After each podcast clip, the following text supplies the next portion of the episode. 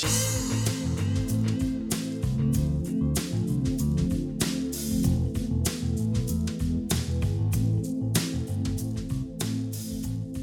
and shine, ladies.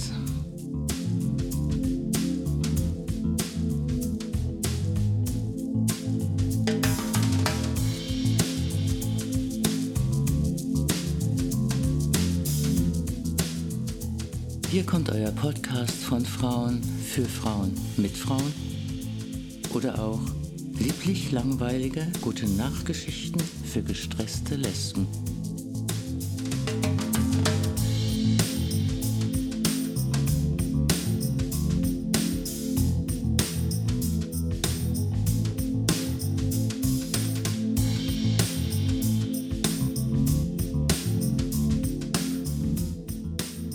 Dass ihr da seid. Ursula, ja. Ich bin da, ich bin da ganz offen. Das war etwas, das habe ich mir von Anfang an angewöhnt. Habe ich gesagt, wenn ich in soziale Medien gehe, dann ist das unter meinem eigenen Namen, Okay. weil ich dort nichts sagen werde, was ich nicht auch im wirklichen Leben sagen würde. Zu jedem direkt. Brava. Und das ist, ja. Von Ja. daher, ich, ich habe nichts zu verheimlichen. Und ähm, ja, genau. Ich freue mich, dass du da bist, dass du dich bereit erklärt hast, mit mir ein Gespräch zu führen. Das freut mich immer total. gerne, immer gerne, immer gerne. Sehr, sehr schön. Weil, ich meine, seit wann, seit wann äh, kennst du mich jetzt auf Twitter oder seit wann sind wir da verbandelt? Weißt du das Ah, noch? ich, Noch gar nicht so lang, ne?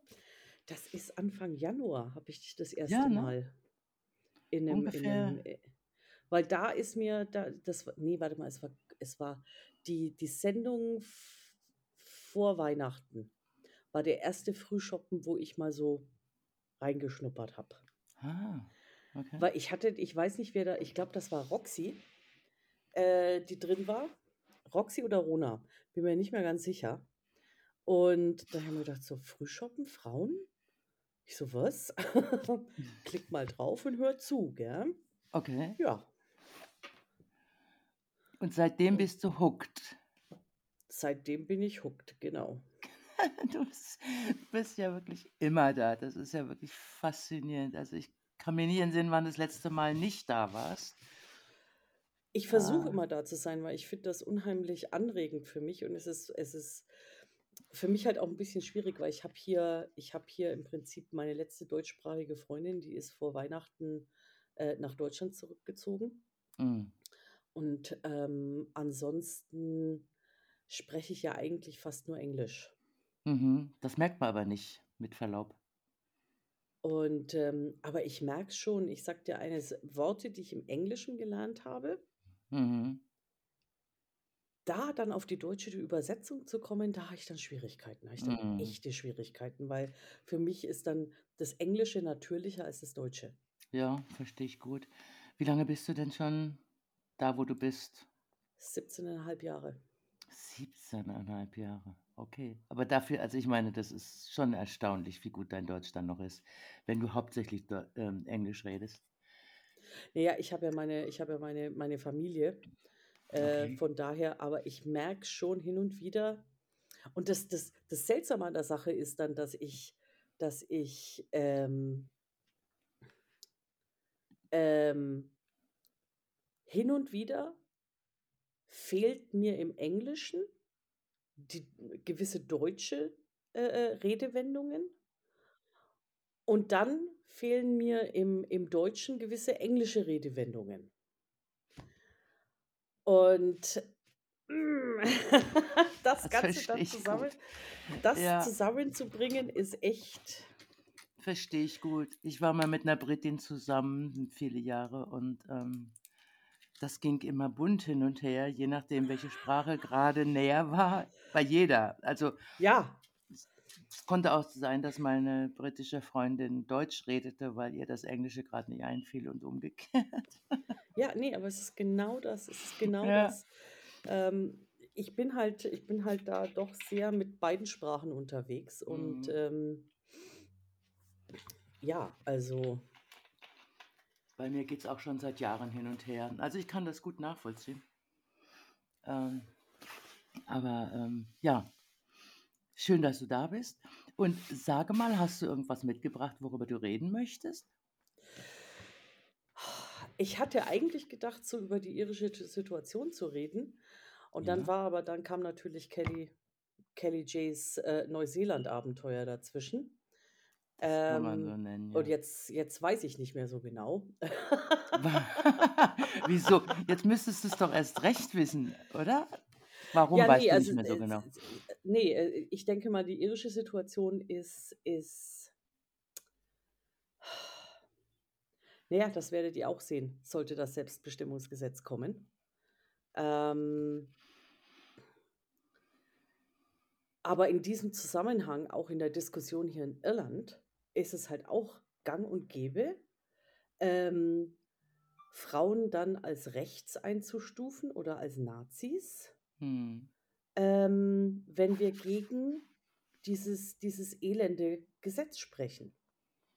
Ja. So, ähm, vor ein paar Wochen war ja Barbie Kardashian wieder in, in, in den Nachrichten, weil er zu dem Zeitpunkt zu fünfeinhalb Jahren Haft verurteilt wurde, wegen seinen äh, Mord- und Vergewaltigungs- und, und äh, Gewaltdrohungen.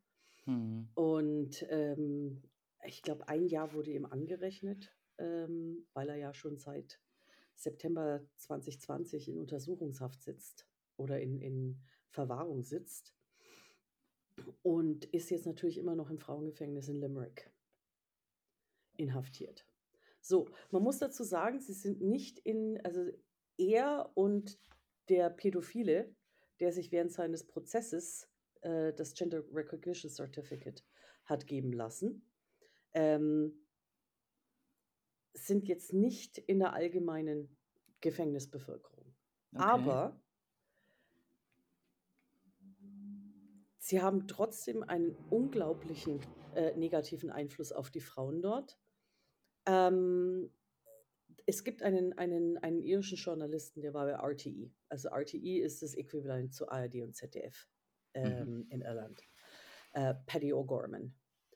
Und der hat angefangen, ähm, mit Leuten zu sprechen vor Gefängnissen. Zum Beispiel ja in Limerick oder in Dublin war es äh, Mountjoy Prison. Und ähm, da hat er eben auch einige Frauen interviewt, die mit diesen Männern zusammen eingesperrt waren. Und die haben gemeint, es ist psychologische Folter. Denen wird erlaubt, das Übelste durch die Gänge zu brüllen. Und Hm. jetzt stell dir vor, du hast, du hast, und wenn wir uns mal die, die, die, die Gefängnisbevölkerung der Frauen anguckt, eine große Mehrzahl davon haben sexuelle Gewalt hinter sich. Sehr viele sind drogenabhängig. Also es sind wirklich, es sind die, die, die, die vulnerabelsten Frauen, die du dir vorstellen kannst, sind die, die im Gefängnis landen. Und dann wird Männern erlaubt, dich psychologisch zu, zu foltern, Hm. weil es ihnen Spaß macht. Aua, was war denn das jetzt? Da war irgendwie ein Hm? furchtbar lautes Geräusch. Hast du mit irgendwas da rumgespielt? Nö, gar nichts. Irgendwas war jetzt so wie, keine Ahnung, wie Papier oder so. Aua. Nee, hatte ich jetzt. Ich Okay, habe ich hab ein, ein Stück Papier berührt. Ja, das ja kann schon reichen, wenn die, wenn die Mikrofone sind so wahnsinnig empfindlich. Okay. Also zurück nach Limerick. Ähm, Ja, äh, also die, das ist quasi, du nennst es Folter. Ja, das ähm, sehe ich auch so. Gibt es da, ähm, also äh, gibt es da Erzählungen, was genau oder kann man sich das sparen? Das kann man sich sparen. Ähm, Okay. wurde auch nicht so sehr ins Detail gegangen. Ähm, ich denke mal, Paddy O'Gorman will seinen Podcast auch ähm, der breiten Öffentlichkeit Okay, zugänglich machen und das kannst du natürlich gewisse Dinge dann nicht O-Ton sagen. cool. Ähm, aber ein, ein, ein anderes Problem ist dann natürlich auch, dass, dass äh, ähm, sehr viel Geld verwendet wird, um diese zwei Männer dort im Mhm. Gefängnis halten zu können. Das, das Frauengefängnis von, von, von Limerick ist chronisch überbelegt. Ach, sowieso. Chronisch überbelegt. Sowieso. Okay. Und jetzt stell dir vor, dann musst du auch noch spezielle Vorkehrungen treffen für zwei Männer, die da nichts zu suchen haben. Mhm. So, Leo Varadkar, ähm, ich denke mal, nachdem äh, Nicola Sturgeon aufgrund ähm, der Situation in Schottland mit den Männern im Gefängnis, ja dann im, das war der Grund, weswegen sie ihren Hut nehmen musste. Und ich glaube, ähm, das ist jetzt auch mit der Grund, warum da auf einmal so ein bisschen Einlenken stattfindet, auch bei den irischen Politikern, weil die natürlich extreme Angst haben, dass, Mhm. Thema, dass dieses Thema wirklich hochkommt. Und das könnte ihnen nämlich die nächste Wahl versauen. Okay. Aber die Legislaturperiode beenden wahrscheinlich eher nicht, oder ähm, wie ist die Nee, also Situation? soweit, äh, also ich denke mal, das ist, das ist dann doch in Anführungsstrichen nicht wichtig genug. Ähm, das, was passieren könnte, ist, wenn sie auch weiterhin vorwiegend junge Männer, ähm, die sie dann als Flüchtlinge bezeichnen, obwohl es tut mir fürchterlich leid, wenn du aus, wenn du aus Albanien kommst, dann bist du kein Flüchtling. Mhm. Ähm, da steigen die Spannungen immer mehr. Oh, tatsächlich. Auch da, also auch bei euch. Ja, es Mhm. gibt Bereiche in Dublin, ähm, gibt es etliche Videos, da wird natürlich nicht drüber berichtet, weil äh, da ist es auch das Nächste, gell? Das wird ja, das wird ja dann, die, die ganzen, die ganzen Protestierenden da, die sagen, okay, es reicht, es reicht. Ja. Ähm, wir haben hier eine Wohnungskrise von, von ungeahnten Ausmaßen. Mhm. Ähm, über 2000 Familien, nachdem jetzt die, die, die äh, Räumungssperre aufgehoben wird, ähm, stehen vor der, vor der, der Obdachlosigkeit, weil sie auch nichts finden, weil du als normaler Mensch hier, so, wenn ein Verdiener in der, in der Familie ist und der hat ein mittelmäßiges Einkommen, kannst du dir im Prinzip eine Wohnung alleine gar nicht mehr leisten, Wow. in gewissen Bereichen. Hm, das ist ja ähnlich hier jetzt inzwischen. Ja. Und ähm, sie holen immer mehr von diesen jungen Männern rein. Das sind vor allen Dingen aus Albanien, Georgien, Armenien, ähm, auch aus Afrika. Und da siehst du zum Teil Videos, wie die sich aufführen. Hm. Äh, Da, da kommt dir das kalte Grausen. Ja. Und dann werden diese, diese Menschen, die sich dagegen wehren, weil sie sagen, okay, so nicht, werden dann vom Taoiseach, also von unserem äh, Premierminister hier, mal als rechts und als ähm, xenophob und rassistisch dargestellt. Mhm. Und hier. das wird eher zu einem Aufstand führen als zwei Männer im Frauengefängnis. Leider. Hm. Ja, ich glaube, ich glaube, das wird hier auch eher so sein. Ja, Wobei, also ich finde, das ist immer ein schmaler Grat zwischen Xenophobie und berechtigtem, ähm, berechtigtem Wunsch danach, dass Menschen, die in dieses Land kommen, sich anständig benehmen. Also ich erwartet, würde das auch von ja, gleichermaßen von mir erwarten, wenn ich nach, nach, nach Italien gehe, dann weiß ich, gucke ich, wie benehmen die Menschen sich und dann kann ich bestimmte Dinge nicht tun. So ist das. Nee, und, und, Und und äh, ähm, ich will hier jetzt auch und definitiv nicht alle, die ja, ähm, ins Land kommen, über denselben Kamm scheren. Absolut nicht. das verstehe ich auch nicht so.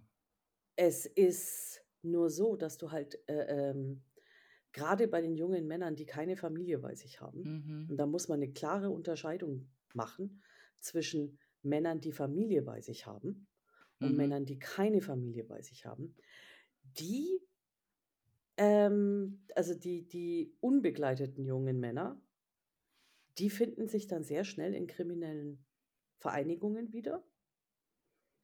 Mhm. Und sind auch vorwiegend diese jungen Leute, also diese jungen Männer, die sich dann auch ganz eklatant daneben benehmen, gerade was irische Frauen angeht. Mhm.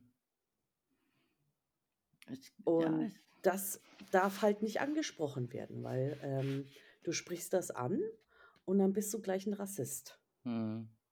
Ja. Und es ist halt mittlerweile so, dass die Stimmung langsam auch sich gegen die Ukrainerinnen richtet. Gegen die Ukrainerinnen? Ja. Wieso das Weil denn? jetzt langsam aber sicher im Prinzip alle, die unter dem Schutzmantel Flüchtling ins Land gekommen sind, über denselben Kamm geschert werden. Und es ist Also, ich schaue mir halt dann auch immer so diese diese Teile des äh, im Internet an, die jetzt nicht offiziell berichtet werden. Mhm. Ich halte mich da mit 'ner Meinung immer noch, äh, äh, relativ zurück, weil ich weiß, da ist auch viel Propaganda dabei. Ja. Aber ich habe es halt auch schon gehört jetzt von Leuten auf der Straße. Also, tatsächlich von Menschen, die betroffen waren oder die Augenzeugen waren oder so? Nein, die's einfach nur gehört haben und die dann vielleicht auch die die nicht so tollen, ähm, Seiten des Internets besucht haben Okay. und das glauben. Weil es gibt hier jetzt zum Beispiel auch eine Irexit-Bewegung, also 'ne Bewegung von von von Leuten, die dem Brexit nachmachen wollen. Ich meine, sieht Mhm. man ja, wie toll's, äh, äh, äh, äh, Großbritannien Funktioniert damit geht. hervorragend. Äh, ganz toll. Ah ja, bestens. Ja. Und genau denselben den genau denselben, äh, Schmarrn hast du halt auch hier.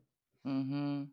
Ähm aber und du hast natürlich auch deine deine deine sehr rechtslehnigen, äh, Elemente. Also, richtige Neonazis, muss ich ganz ehrlich sagen, habe ich in Irland noch nie gesehen. Ah, okay. Die gibt's dann eher in England oder wie? Ja, das Okay. ist dann mehr so IDL und so weiter. Da da hast du dann mehr so die die die Skinheads und so weiter. Mhm. Aber so richtig Neonazi habe ich hier hier in Irland noch nicht erlebt. Okay. Ähm aber ich habe durchaus Ausländerfeindlichkeit erlebt in Irland. Mhm. Und die richtet sich aber gegen andere also, gegen gegen wen richtet die sich? Also, welche Hm, d die Ausländergruppen die habt hat ihr so? sich die die die hat sich am Anfang meiner meiner Zeit hier in Irland vorwiegend gegen Polen und Osteuropäer Ah. gerichtet, weil die natürlich, äh, ab 2000 wirklich in sehr großem Maße, ähm, nach Irland eingewandert sind. Mhm. Ähm ich meine, ich liebe, dass es äh, dass es viele Polen gibt, weil ich habe meine polnischen Läden und polnisches und deutsches Essen ist ja sehr nah. Das heißt da Endlich kriege ich vernünftige nämlich auch Wurst. Na, äh, äh, geht mir weniger um die Wurst, geht mir mehr ums Brot. Ach, haben die auch bringen haben die auch Brot mitgebracht? Na, das ist natürlich ne, da wunderbar. gibt's da gibt's eine litauische eine litauische Bäckerei in Dublin Okay. und die macht ganz hervorragendes Sauerbrot. Wow. Roggensauerbrot. Obwohl, ich muss dazu sagen, in den letzten 2 Jahren findest du das auch immer mehr in irischen Supermärkten. Also, einer der großen Supermärkte hier ist Dunnes Stores Mhm. und da kriegst du mittlerweile auch richtig gutes Sauerteigbrot. Wobei Sauerteigbrot ja sogar in Deutschland eher selten ist, oder? Also Also, nicht nicht, wo ich herkomme. Also, wir haben Ah, schon okay. immer, äh, äh, Ja. vorwiegend Sauerteigbrot gegessen. Ach, guck, okay. Ja, aber also, ich ich wüsste jetzt nicht, wo ich, äh also, wenn ich das wollte na ja, möglicherweise würde ich das in Bäckereien schon kriegen, aber, ähm, es es springt mich jetzt nicht so an. Also, ist nicht eine der ersten Brotsorten. Aber, äh, toll, also, das freut mich für dich. Wäre Ja, ich gar ja, nicht ne, drauf also, gekommen, das dass die Polen das mitbringen. Ne, und und und, äh, ähm so das war das 1. und das das das das 1. Mal, wo ich so richtigen Rassismus gesehen hatte, das war bei McDonald's. Das war ungefähr 1 Jahr, nachdem ich ähm nach Irland gezogen bin und die Frau, die hinter der Theke stand bei McDonald's, da war ein Mann aus, ich weiß nicht, ob es Polen war, es war ein osteuropäisches Land, also das war ganz eindeutig ähm, osteuropäischer Akzent. Und die Art und Weise, wie diese Frau diesen Mann behandelt hat, also wie den letzten Dreck, bin ich umgedreht und bin rausgegangen, habe gesagt, so, hier kaufe ich nicht mehr. Ey, Hast nö. du das auch geäußert oder bist du nur Oh ja, rausgegangen? ja, habe ich gesagt. Habe ich gesagt, ähm, da kenne ich ja nichts. Ah, da Okay. kenne ich nichts. Hallo, du fängst bei mir mit Rassismus vorneweg an, du kriegst, kriegst Ja, äh, äh, verbal direkt eins auf die Klappe. Habe ich kein, ja, geht mir auch so. kein Verständnis für.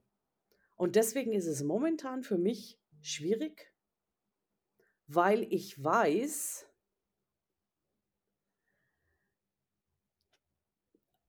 die Iren sind an sich ein sehr offenes Volk.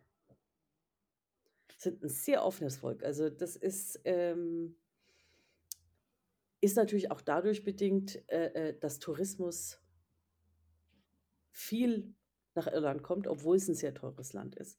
Hat aber natürlich auch damit zu tun, dass so viele Iren auch ausgewandert sind. Mhm. Aus der Not heraus. Die irische Bevölkerung zum heutigen Stand hat sich immer noch nicht vom Potato Famine äh, 1848, 49 erholt. What? Ja. Irland hat heute, hat heute etwas über 6 Millionen Einwohner. Vor dem Potato Famine hatte Irland über 8 Millionen Einwohner. Wow. Weil immer wieder Leute weggehen. Über Ja. eine Million davon sind damals ausgewandert. Und über eine Million sind damals ums Leben gekommen.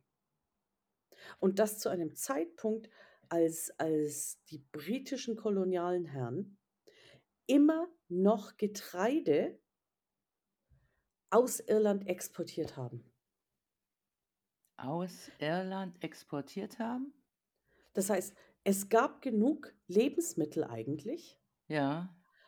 aber die Briten haben weiterhin Getreide ausgeführt. Aber nicht darauf geachtet, dass die Iren dann sozusagen genug zu essen hatten. Ja, Ja. das ist, also das ist ein, ein, ein sehr hartes Thema. Immer noch Mhm. hier. Immer Oh, noch hier. Es okay. gibt hier einige kleinere Inseln, ähm, die vor dem Potato Famine äh, äh, bewohnt waren, seit dem Potato Famine nicht mehr bewohnt sind. Ah. Und, und, und hab, habt ihr denn jetzt eigenen Anbau in Irland äh, von, von Ja, ja, natürlich. Natürlich. und Ist ein, ist ein sehr fruchtbares Land, gerade hier in Cork. Also Cork ist so, ist so die Kornkammer und, und äh, äh, äh, von Irland. Also du siehst, wir, hier wird eigentlich genug angebaut für die Insel. Und ähm, es gibt jetzt auch immer mehr, während Covid haben sich Dachgärten äh, äh, etabliert hier in Cork ach, das ist ja toll. und, und eine ganze Reihe von anderen. Und es werden halt jetzt auch, auch andere Anbauarten gemacht, sodass ich mittlerweile kann ich, was mein Frischgemüse angeht, und ich mache immer saisonal, Mhm.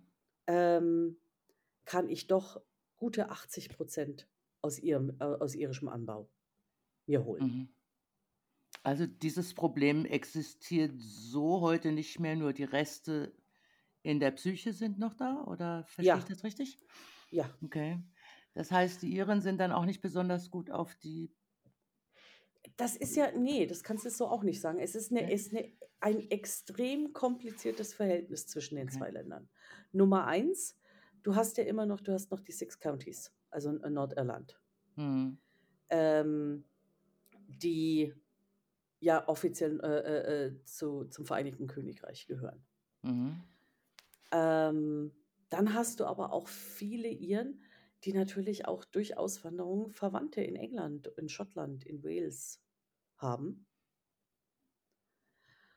Und ähm, dann hast du natürlich auch Leute, und das ist noch nicht so lange her. Die Unabhängigkeit, äh, ähm, also 1916 fing es ja richtig an. Wir hatten das Jubiläum erst vor ein paar Jahren. Mhm. Das Centenary, also das Jahrhundertjubiläum Ja. zum Aufstand. Und du hast halt immer noch Leute, die es, also Zeitzeugen nur noch sehr, sehr wenige. Die waren dann Kleinkinder, als das passiert ist. Ähm, aber du hast halt noch die ältere Generation, die es von ihren Gel Eltern gelernt haben, ähm, die da mit dabei waren äh, während der, während der, äh, der Unabhängigkeit. Und du hast da halt auch, also wirklich ganz eklatante Menschenrechtsverletzungen durch die Briten und durch ihren, die auf britischer Seite standen, Mhm. gehabt. Ja. Ähm, und dann gab es zum Beispiel die, die berüchtigten Black and Tan.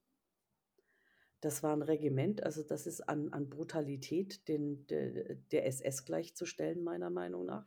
Mhm.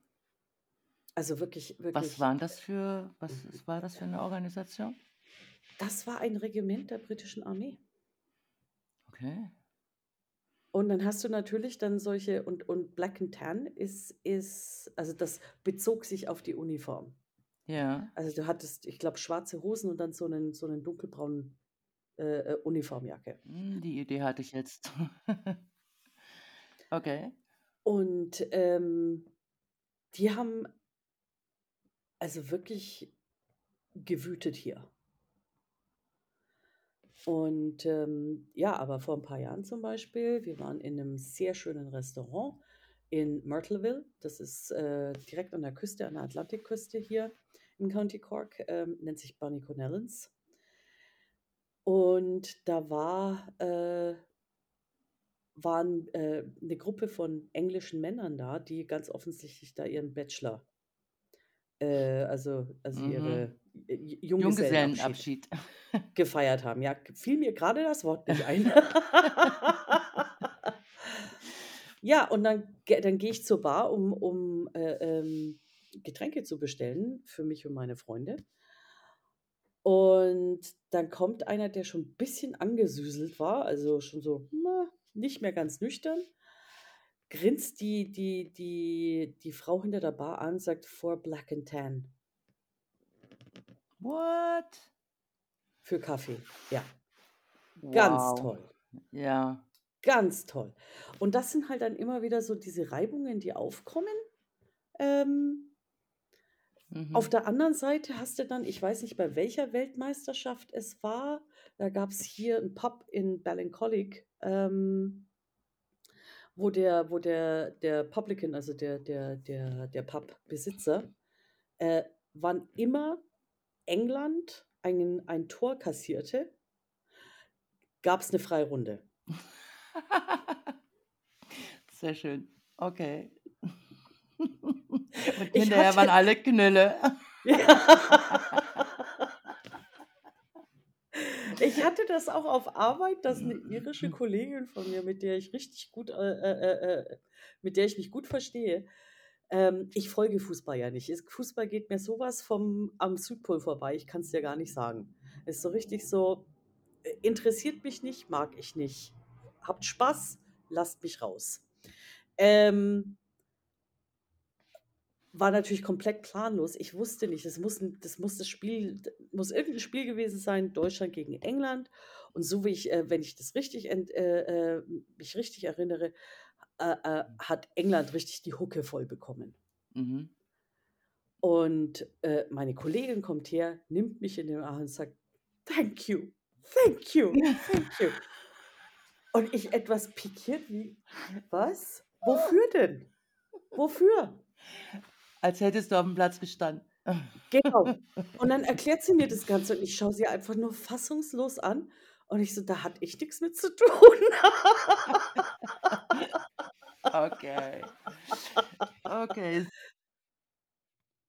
da hatte ich nichts mit zu tun. Aber, Ja. aber das sind so, und ich weiß halt auch, dass in ihrer Familie äh, wurden Männer von Black and Tan Soldaten ermordet und Frauen vergewaltigt. Mhm. Und dieser fast ich will nicht sagen Hass, denn ich denke nicht, dass sie hasst äh, dass sie dass sie Briten hasst. Aber sie hat dann doch 'ne ungute Meinung. Ähm das hat sich das das hat sich über Generationen durch ihre Familie gezogen. Ja. Ich glaube auch nicht, dass das so wilder Hass ist oft bei solchen Jahrzehnte oder Jahrhunderte zurückgehenden, äh, ähm also, das sind einfach le lebende Erinnerungen, die von Generation Mhm. zu Generation weitergegeben werden und so 'n Vorbehalt, also, Ja, Vorbehalt ist, denke ich mal ist, denke ich mal, das richtige Wort. Ja. Vorbehalt ist das richtige Wort. Aber ich kann's natürlich auch in gewisser Weise nachvollziehen, denn wenn du das von deinen ich denke da nur an meine Großmutter. Meine Großmutter, ähm, stammte aus Beeskow in Brandenburg. Und, ähm ist dann nach Oranienburg gezogen. Also, mein Pap äh, mein Großvater stammt aus aus Penzberg in Bayern Mhm. und der war auf der Walz, äh, als als Schreiner und hat dann, weil mein Urgroßvater, ähm, Schreinermeister war, hat er bei ihm angeheuert, Mhm. sozusagen. Und dadurch haben meine Großeltern sich kennengelernt und sind dann, nachdem sie geheiratet haben, nach Oranienburg gezogen. Und meine Großmutter war wurde zwangsverpflichtet, da die Außenstelle vom KZ Sachsenhausen, wo ja eine in Oranienburg war zu reinigen, nachdem die Russen kamen. Also, Wow. sie war sie wurde, äh, äh, mit mit 'm Aufräumen äh, zum Aufräumen verpflichtet. Und sie hatte mir erzählt, ähm, sie war die einzige von den Frauen, die nicht vergewaltigt wurde, weil sie zu dem Zeitpunkt schon fast verhungert war. Lieber Himmel. Und, ähm, sie hat gemeint, dann ist sie mal um 'ne Baracke rum, um aufs Klo zu gehen. Und da hat sie hatte sie 'ne ganze Reihe von Männern gesehen, äh, die dann nach Sabi Sibirien verschleppt wurden, die niemand mehr gesehen hat. Von den Männern, die in dieser Baracke waren, ist keiner zurückgekommen. Äh, also, äh, wa wa was sind das jetzt für Menschen gewesen in den Baracken? Äh, Krie Das waren Deutsche. Das waren Deutsche das waren deutsche Kriegsgefangene. Kriegsgefangene? Deutsche Okay. Kriegsgefangene. Und, ähm die Erlebnisse, die sie hatte mit den mit mit den den, äh, russischen sowjetischen, äh, Rote Armee-Soldaten haben dazu geführt, dass meine Oma bis ans Ende ihrer Tage Russland gehasst hat. Mhm. Ja. Konnte d d d d da ich weiß nicht, die die die die die die äh, Domkosaken, dieser Chor, der ja auch immer immer sehr sehr, äh, beliebt war, konnte sie sich nicht anschauen. Dieses Trauma steckte so tief in ihr. Kann ich gut verstehen. Konnte sie nicht, konnte sie nicht. Ähm ich denke mal, es ist es ist was anderes, wenn du von Brutalität hörst aber wenn du sie selber miterlebst, hautnah miterlebst, das Ja. hinterlässt noch mal ganz andere Spuren. Ja. Und ich denke mal, genau dasselbe hast du halt auch hier in Irland, wo halt wirklich über Jahrhunderte hinweg ein die irische Bevölkerung, grade die katholische irische Bevölkerung, aufs Übelste ausgebeutet wurde. Die hatten ja keine Rechte. Es gibt ein äh, es gibt ein wunderschönes gälisches, äh, äh, Gedicht von einer Frau, das stammt, äh, aus'm 18. Jahrhundert, wenn ich mich recht entsinne. Äh, ähm, das ist wo die Frau in in Gedichtform ihre Trauer über die Ermordung ihres ihres Geliebten, äh, erzählt, der von britischen Soldaten erschossen wurde, weil katholische Iren kein Pferd besitzen durften, das mehr wert war als 5 Pfund. Die und, äh, ähm er kam halt auf seinem Pferd angeritten. Die Briten haben beschlossen, ja, das ist mehr wert als fünf Pfund und haben ihn erschossen. Und diese Willkürherrschaft, wo im Prinzip keine Rechtsprechung war. Und dann solltest du mal nach Cork kommen, dann muss ich dich auf jeden Fall nach Spike Island äh, bringen. Denn das war eine der Hauptkolonien, wo, wo Strafgefangene festgehalten wurden, die dann nach Australien deportiert wurden. Und die haben das äh, äh, ähm, wirklich in liebevoller Art und Weise wieder das gerettet, was noch zu retten war von den alten Baracken und dann eine sehr gute Ausstellung draus gemacht. Also du, du, du, nimmst, ein, du nimmst eine kleine Fähre von Cove nach ähm, Spike Island und dann kannst du, dann hast du, ich glaube, drei oder vier Stunden Zeit, dich da umzusehen. Und das ist wirklich, es ist, da bleibt dir hin und wieder wirklich der Atem weg, wenn du siehst, unter welchen unmenschlichen Zuständen äh, äh, da Menschen festgehalten wurden und die dann auch einfach nur deportiert wurden nach, nach Australien. Und wirklich die kleinste, die kleinste äh, äh, äh ähm, das kleinste äh, Vergehen wirklich dazu geführt hat, dass du deine Familie nie wieder gesehen hast. Und wenn man sich das anschaut,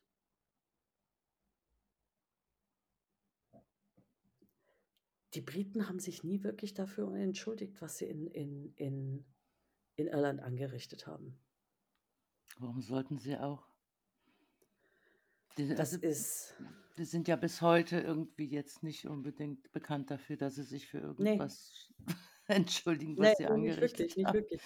Ja. ja, nee, und das ist, das ist genau dasselbe, ist genau dasselbe in Nordirland, wenn du dir das anguckst. Mhm. Wenn du mhm. dir das anguckst, die Troubles.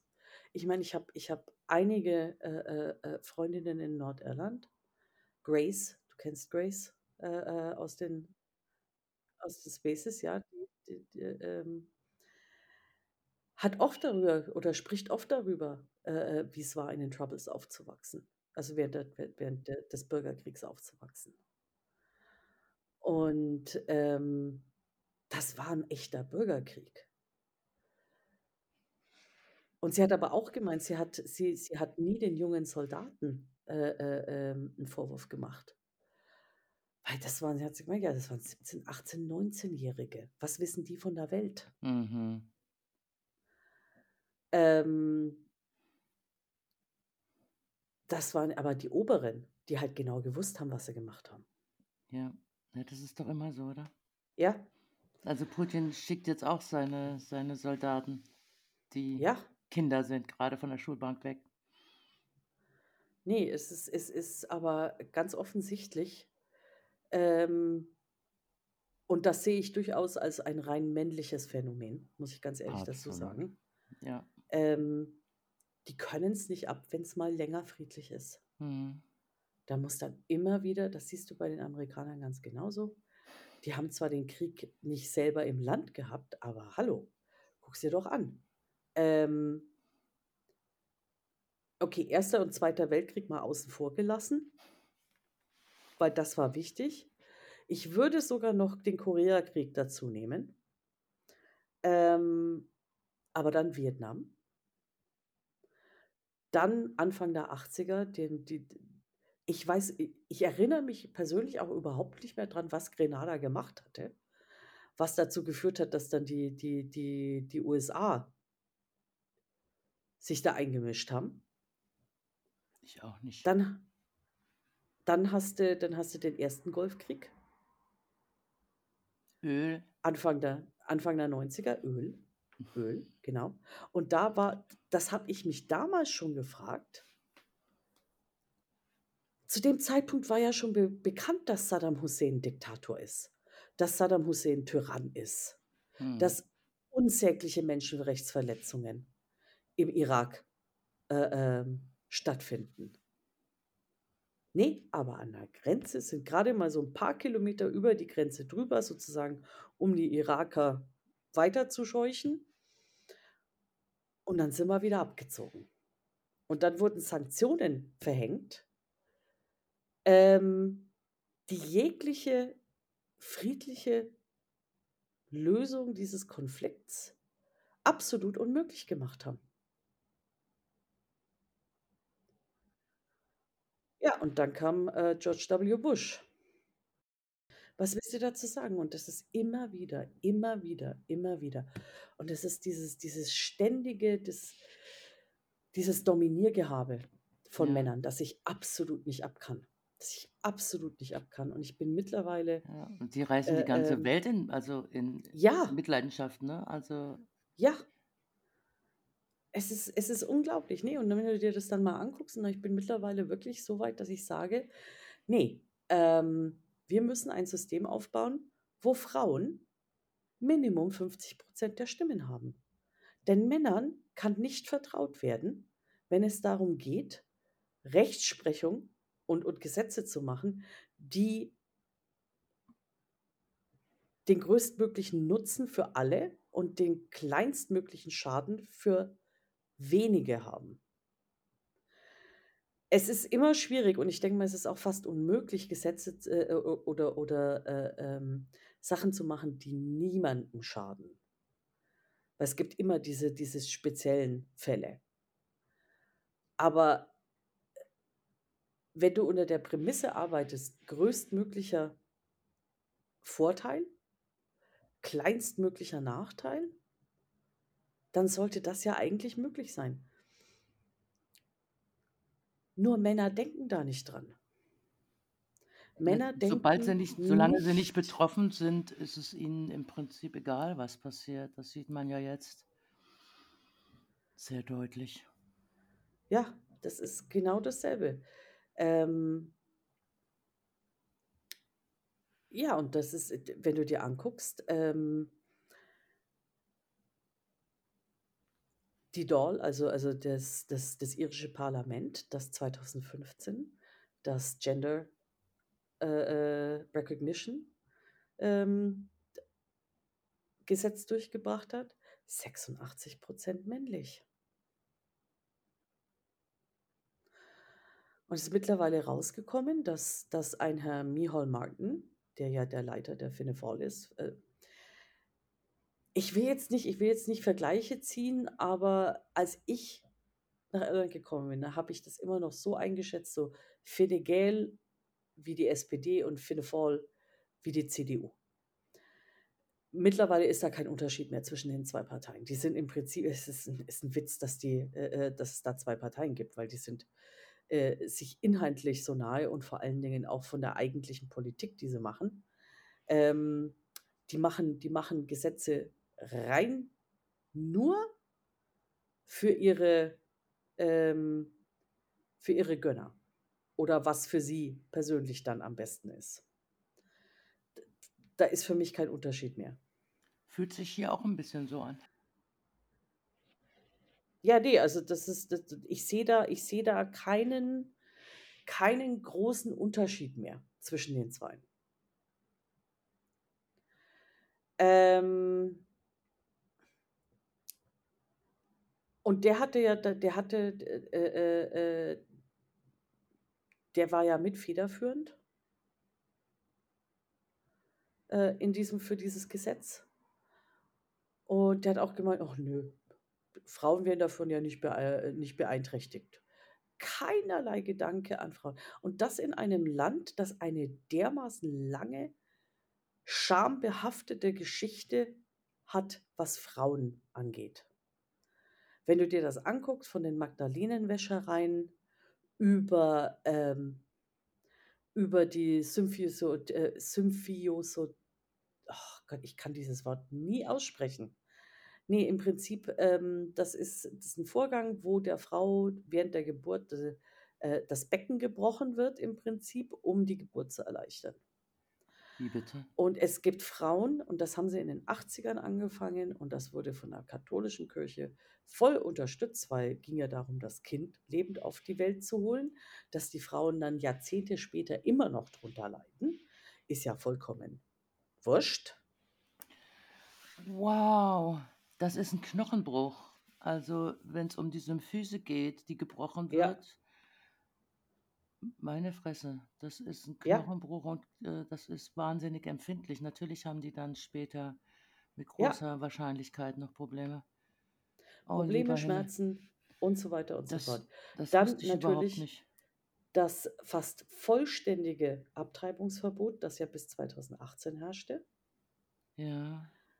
Wo dann zwar immer gesagt wird: „Ja, aber wir haben ja so gute so gute, äh, äh, Maternity Care, also, äh, äh, so gute ähm, Schwangerschaftsversorgung“ und so weiter und so fort. Was sie natürlich dann in diese Statistiken immer nicht mit einrechnen, zum Beispiel 'ne andere Kollegin von mir. Ähm sie und ihre beste Freundin waren Anfang der 2000er zusammen schwanger, haben sich unheimlich gefreut, hat geklappt. Äh, wir bekommen zur selben Zeit die Kinder. Als die Freundin im 3. Monat schwanger war, wurde bei ihr Brustkrebs festgestellt. Und zwar die Art Brustkrebs, die durch Progesteron und Östrogen noch, äh, äh, zum Wachstum angeregt wird. Ihr wurde eine Abtreibung verweigert und ihr wurde Chemotherapie verweigert während der Schwangerschaft, weil die Chemotherapie hätte ja den Fötus schaden können.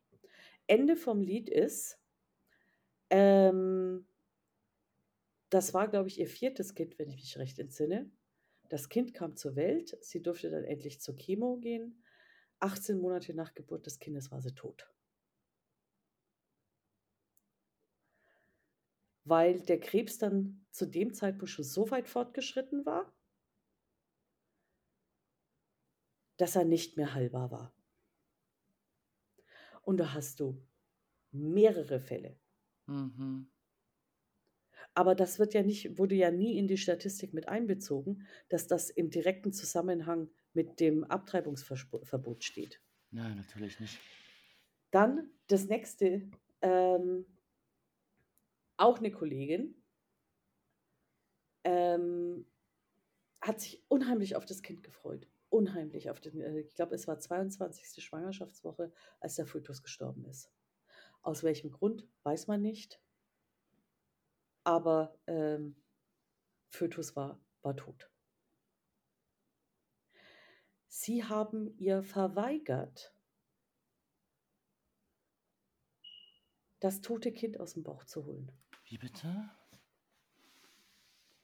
Sie haben gesagt: „Ja, das geht ja natürlich ab.“ Nach 3 Wochen war immer noch nichts Hm. passiert. Ach, Nach Gottes 3 Willen. Wochen Oh, haben sie's ihr immer noch verweigert. Die Frau musste nach London fliegen um dort den Abgang machen zu lassen, obwohl's ja überhaupt gar keine Abtreibung ist. Das Kind war ja Oh, tot. um Gottes Willen. Und das siehst du und genauso mit mit Dass sie mit, äh, das mit überlebt hat, Ja.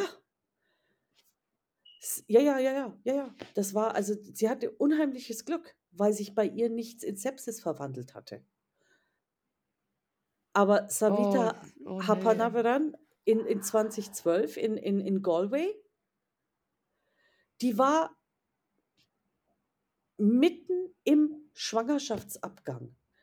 Die Schwangerschaft war nicht zu retten und wegen diesem unsäglichen Gesetz, das es damals gab und das hat dann auch die Kommission, die danach, äh, äh, eingerichtet wurde, eindeutig festgestellt. Dadurch, dass die dass die die Ärzte im Krankenhaus in Galway sich nicht sicher waren, ob sie in dem Fall 'ne Abtreibung vornehmen dürfen, hat sich bei ihr Sepsis eingesetzt und sie ist gestorben. Dann hast du noch den Fall, äh, junge Frau, schwanger, ich glaube v 4. Monat. Ähm, ich weiß nicht mehr ganz genau, was zum Hirntod geführt hat bei der Frau, aber sie war hirntot. Auch im Die haben sie Zusammenhang mit Schwangerschaft oder Sie war schwanger, ne, ich Schwangerschaftsabbruch, ne, oder? ne, ne, ne, ne, es war Ah, okay. ich kann mich jetzt leider im Moment nicht daran erinnern, ob es eine Krankheit war oder ein Unfall oder sonst was. Auf jeden Fall, die, die Frau Mhm. war hirntot. Die haben sie über zwei Monate künstlich am Leben erhalten, weil sie schwanger war. Ah, jetzt. Okay. Oh. Die hatte Kinder, die hatte einen Mann. Und da wurde deren Leiden wurde über Monate hinweg rausgezogen. Und das musste dann durch das Ge- Gericht geklärt werden, zu sagen, nö, nö, nö, nö, passt auf, Leute, hier stellt die Maschinen ab, die Frau ist tot. Und all diese Dinge sind hier passiert. Dann hast du den, dann hast du den Skandal mit, den, mit dem ähm,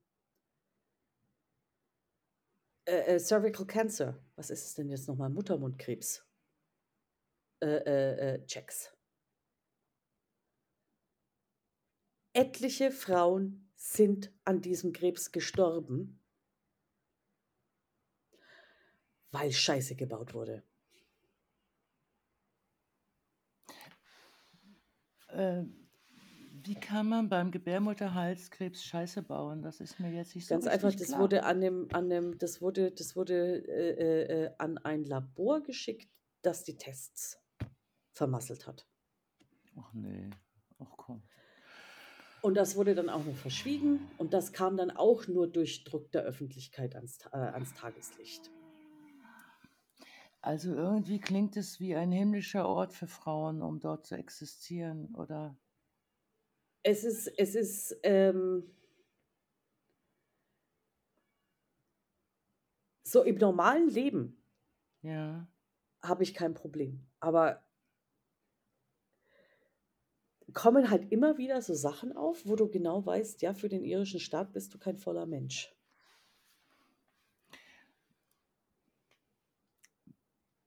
Ähm, ich denke, äh, ich habe mal so einen ganz gruseligen Film gesehen über gefallene Mädchen in Mhm. Irland, die in diesen, ja, was du gesagt hast, Wäschereien, Magdalenenhöfe, wie Mhm, heißen Wäsche- die?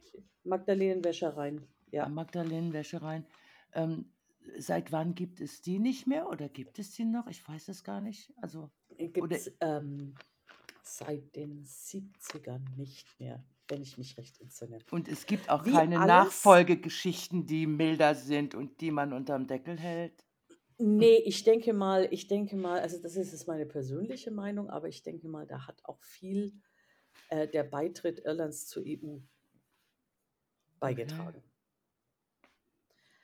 Äh, dass eben gewisse, gewisse Praktiken dann nicht mehr gemacht werden konnten. Und es hat sich halt, ja du, ich meine, das Recht zur Scheidung gibt es auch erst seit 1996.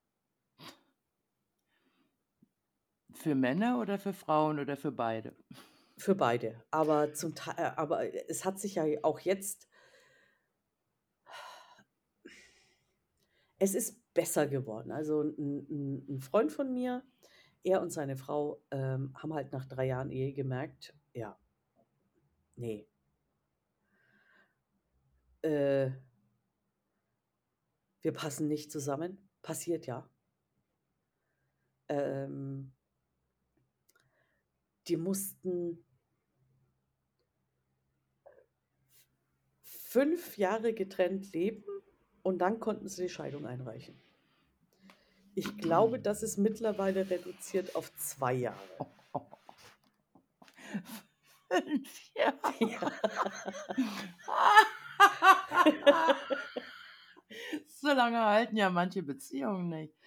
Ja, ja, nee, es ist. Blimey, blimey. Also das sind schon, das sind schon, und, und, und wenn du dir das anguckst, ich sag immer, ähm, wenn du eine katholische Theokratie sehen willst, dann guck dir, dann guck dir äh, Irland vor den 90ern an. Denn, denn der Einfluss, den die katholische Kirche hatte und zum Teil heute noch hat, Das wollte ich gerade sagen. Bereichen. Also, das ist doch nicht innerhalb von 20 Jahren plötzlich vorbei oder 30. Nee, nee, nee, nee, es ist, es ist, es ist definitiv zurückgegangen. Okay. Es ist nicht mehr, die haben nicht mehr den Einfluss, den sie noch, den sie noch in den, in den 80ern und frühen 90ern hatten. Definitiv nicht mehr. Auch nicht in den Köpfen der Menschen. Auch nicht in den Köpfen der Menschen. Nee, da sind viel zu viele Sachen ans, ans Tageslicht gekommen. Okay. Zuerst dieser massive Missbrauchsskandal, ähm, der durch eine Kommission äh, äh, äh festgestellt wurde. Mhm. Ähm, dann die Geschichte mit den Mutter- und Kindheimen. Nee, also du hattest, du hattest in den, in den, in den nach, nach, ähm, nach der Un- Unabhängigkeit von, von äh, Großbritannien äh, gab es ja erstmal den, den Irish Free State, also die, die, ähm, den, den irischen Freistaat, äh, bis dann äh, Ende der 40er Jahre die irische Republik ins Leben gerufen wurde. Und ähm, zu der Zeit eben auch vorwiegend durch den Einfluss der katholischen Kirche, ähm, gab es ja diese, diese Magdalenenwäschereien und es gab auch diese Mutter- und Kindheime. Und wenn du als unverheiratete Frau oder junges Mädchen schwanger wurdest, dann wurdest du in solche Heime gesteckt. Mhm. Ähm, in den 40ern, 50ern, 60ern und bin mir nicht mehr ganz sicher, ob es in den 70ern auch noch war, aber definitiv bis in die 60er Jahre hinein hat die katholische Kirche einen schönen Nebenverdienst gehabt, indem sie diese Kinder, die in diesen Mutter- und Kindheimen geboren wurden, den Müttern weggenommen hat und äh, äh, äh, über eine Adoptionsagentur ähm, vorwiegend nach, nach äh, Großbritannien und Amerika verkauft hat. Die haben im Prinzip Menschenhandel betrieben. Und ähm, ich, ich habe mal einen Bericht gesehen, wo für äh, mehrere Kinderheime im Prinzip die Sterblichkeitsrate angezeigt wurde. Und in den Jahren, wo der Bedarf nach Adoptions, äh, nach Kindern zur Adoption geringer waren, hattest du Mutter- und Kindheime, äh, wo die Sterblichkeitsrate der Kinder unter zwei Jahren über 90 Prozent war.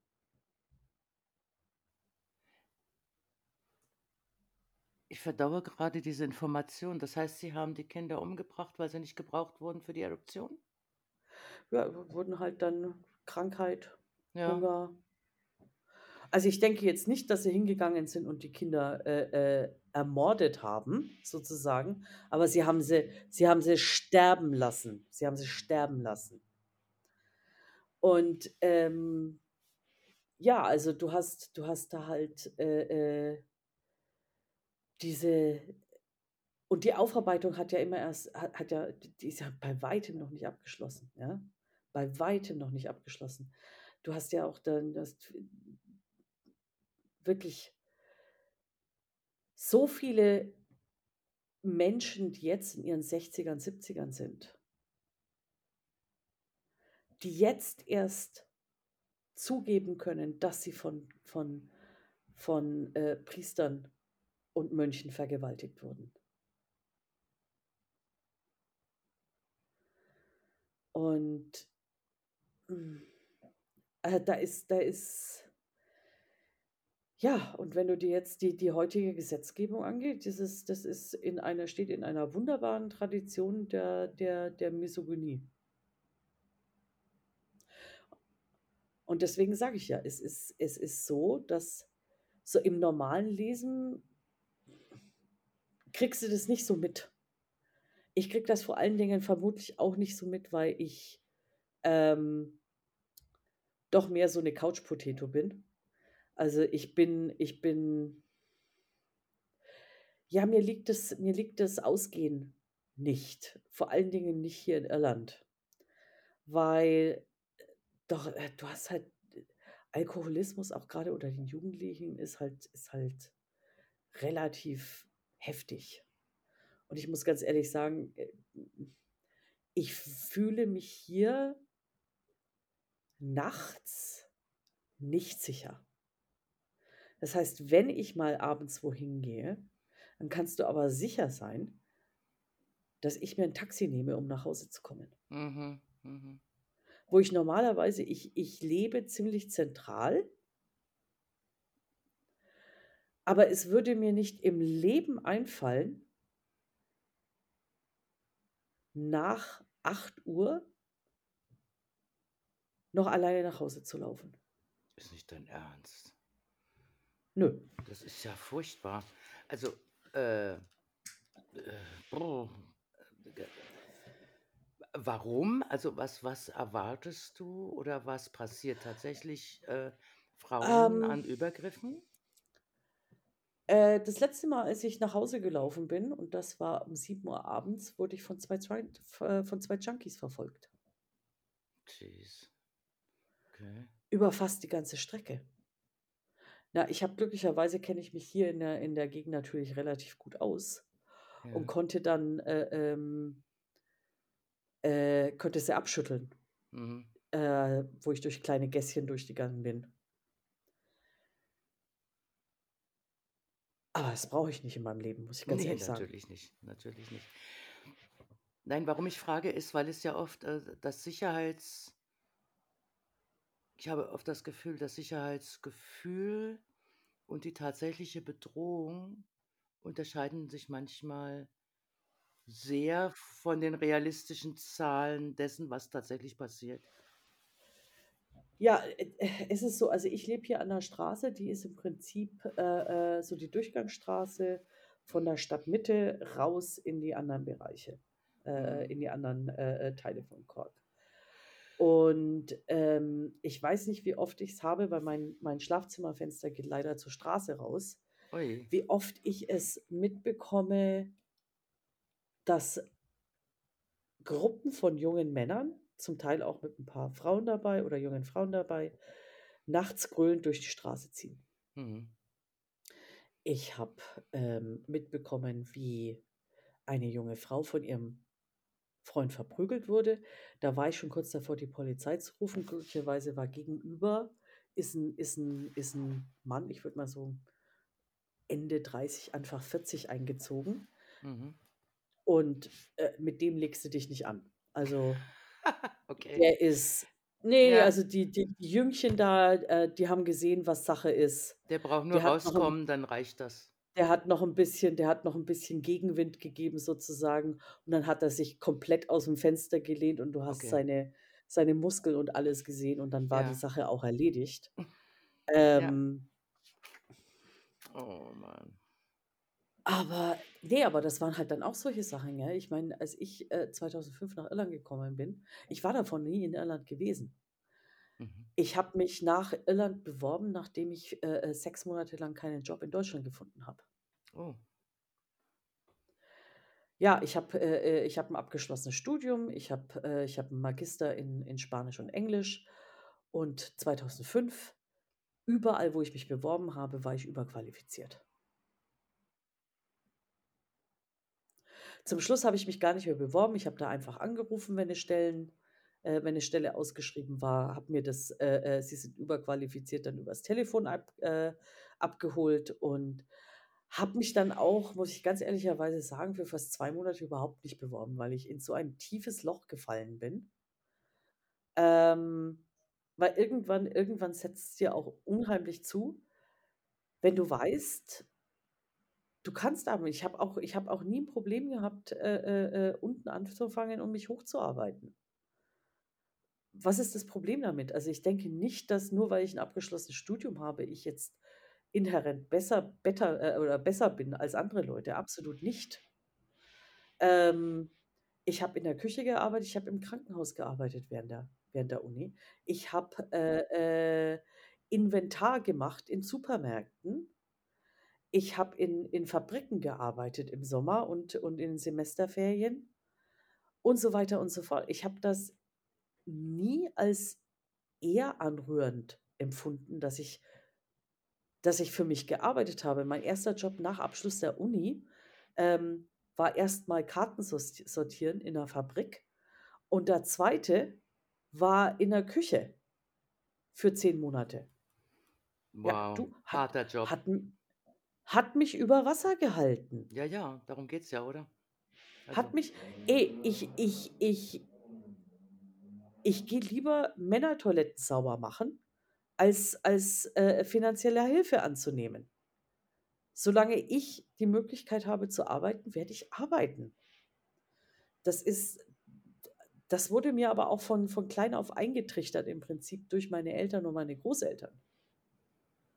Das ist was hättest du denn arbeiten wollen können mit deinem, ähm, Abschluss? Ne, ich hatte ich hatte vorge ich habe angefangen zu studieren mit der Absicht, Lehrerin zu werden. Und irgendwann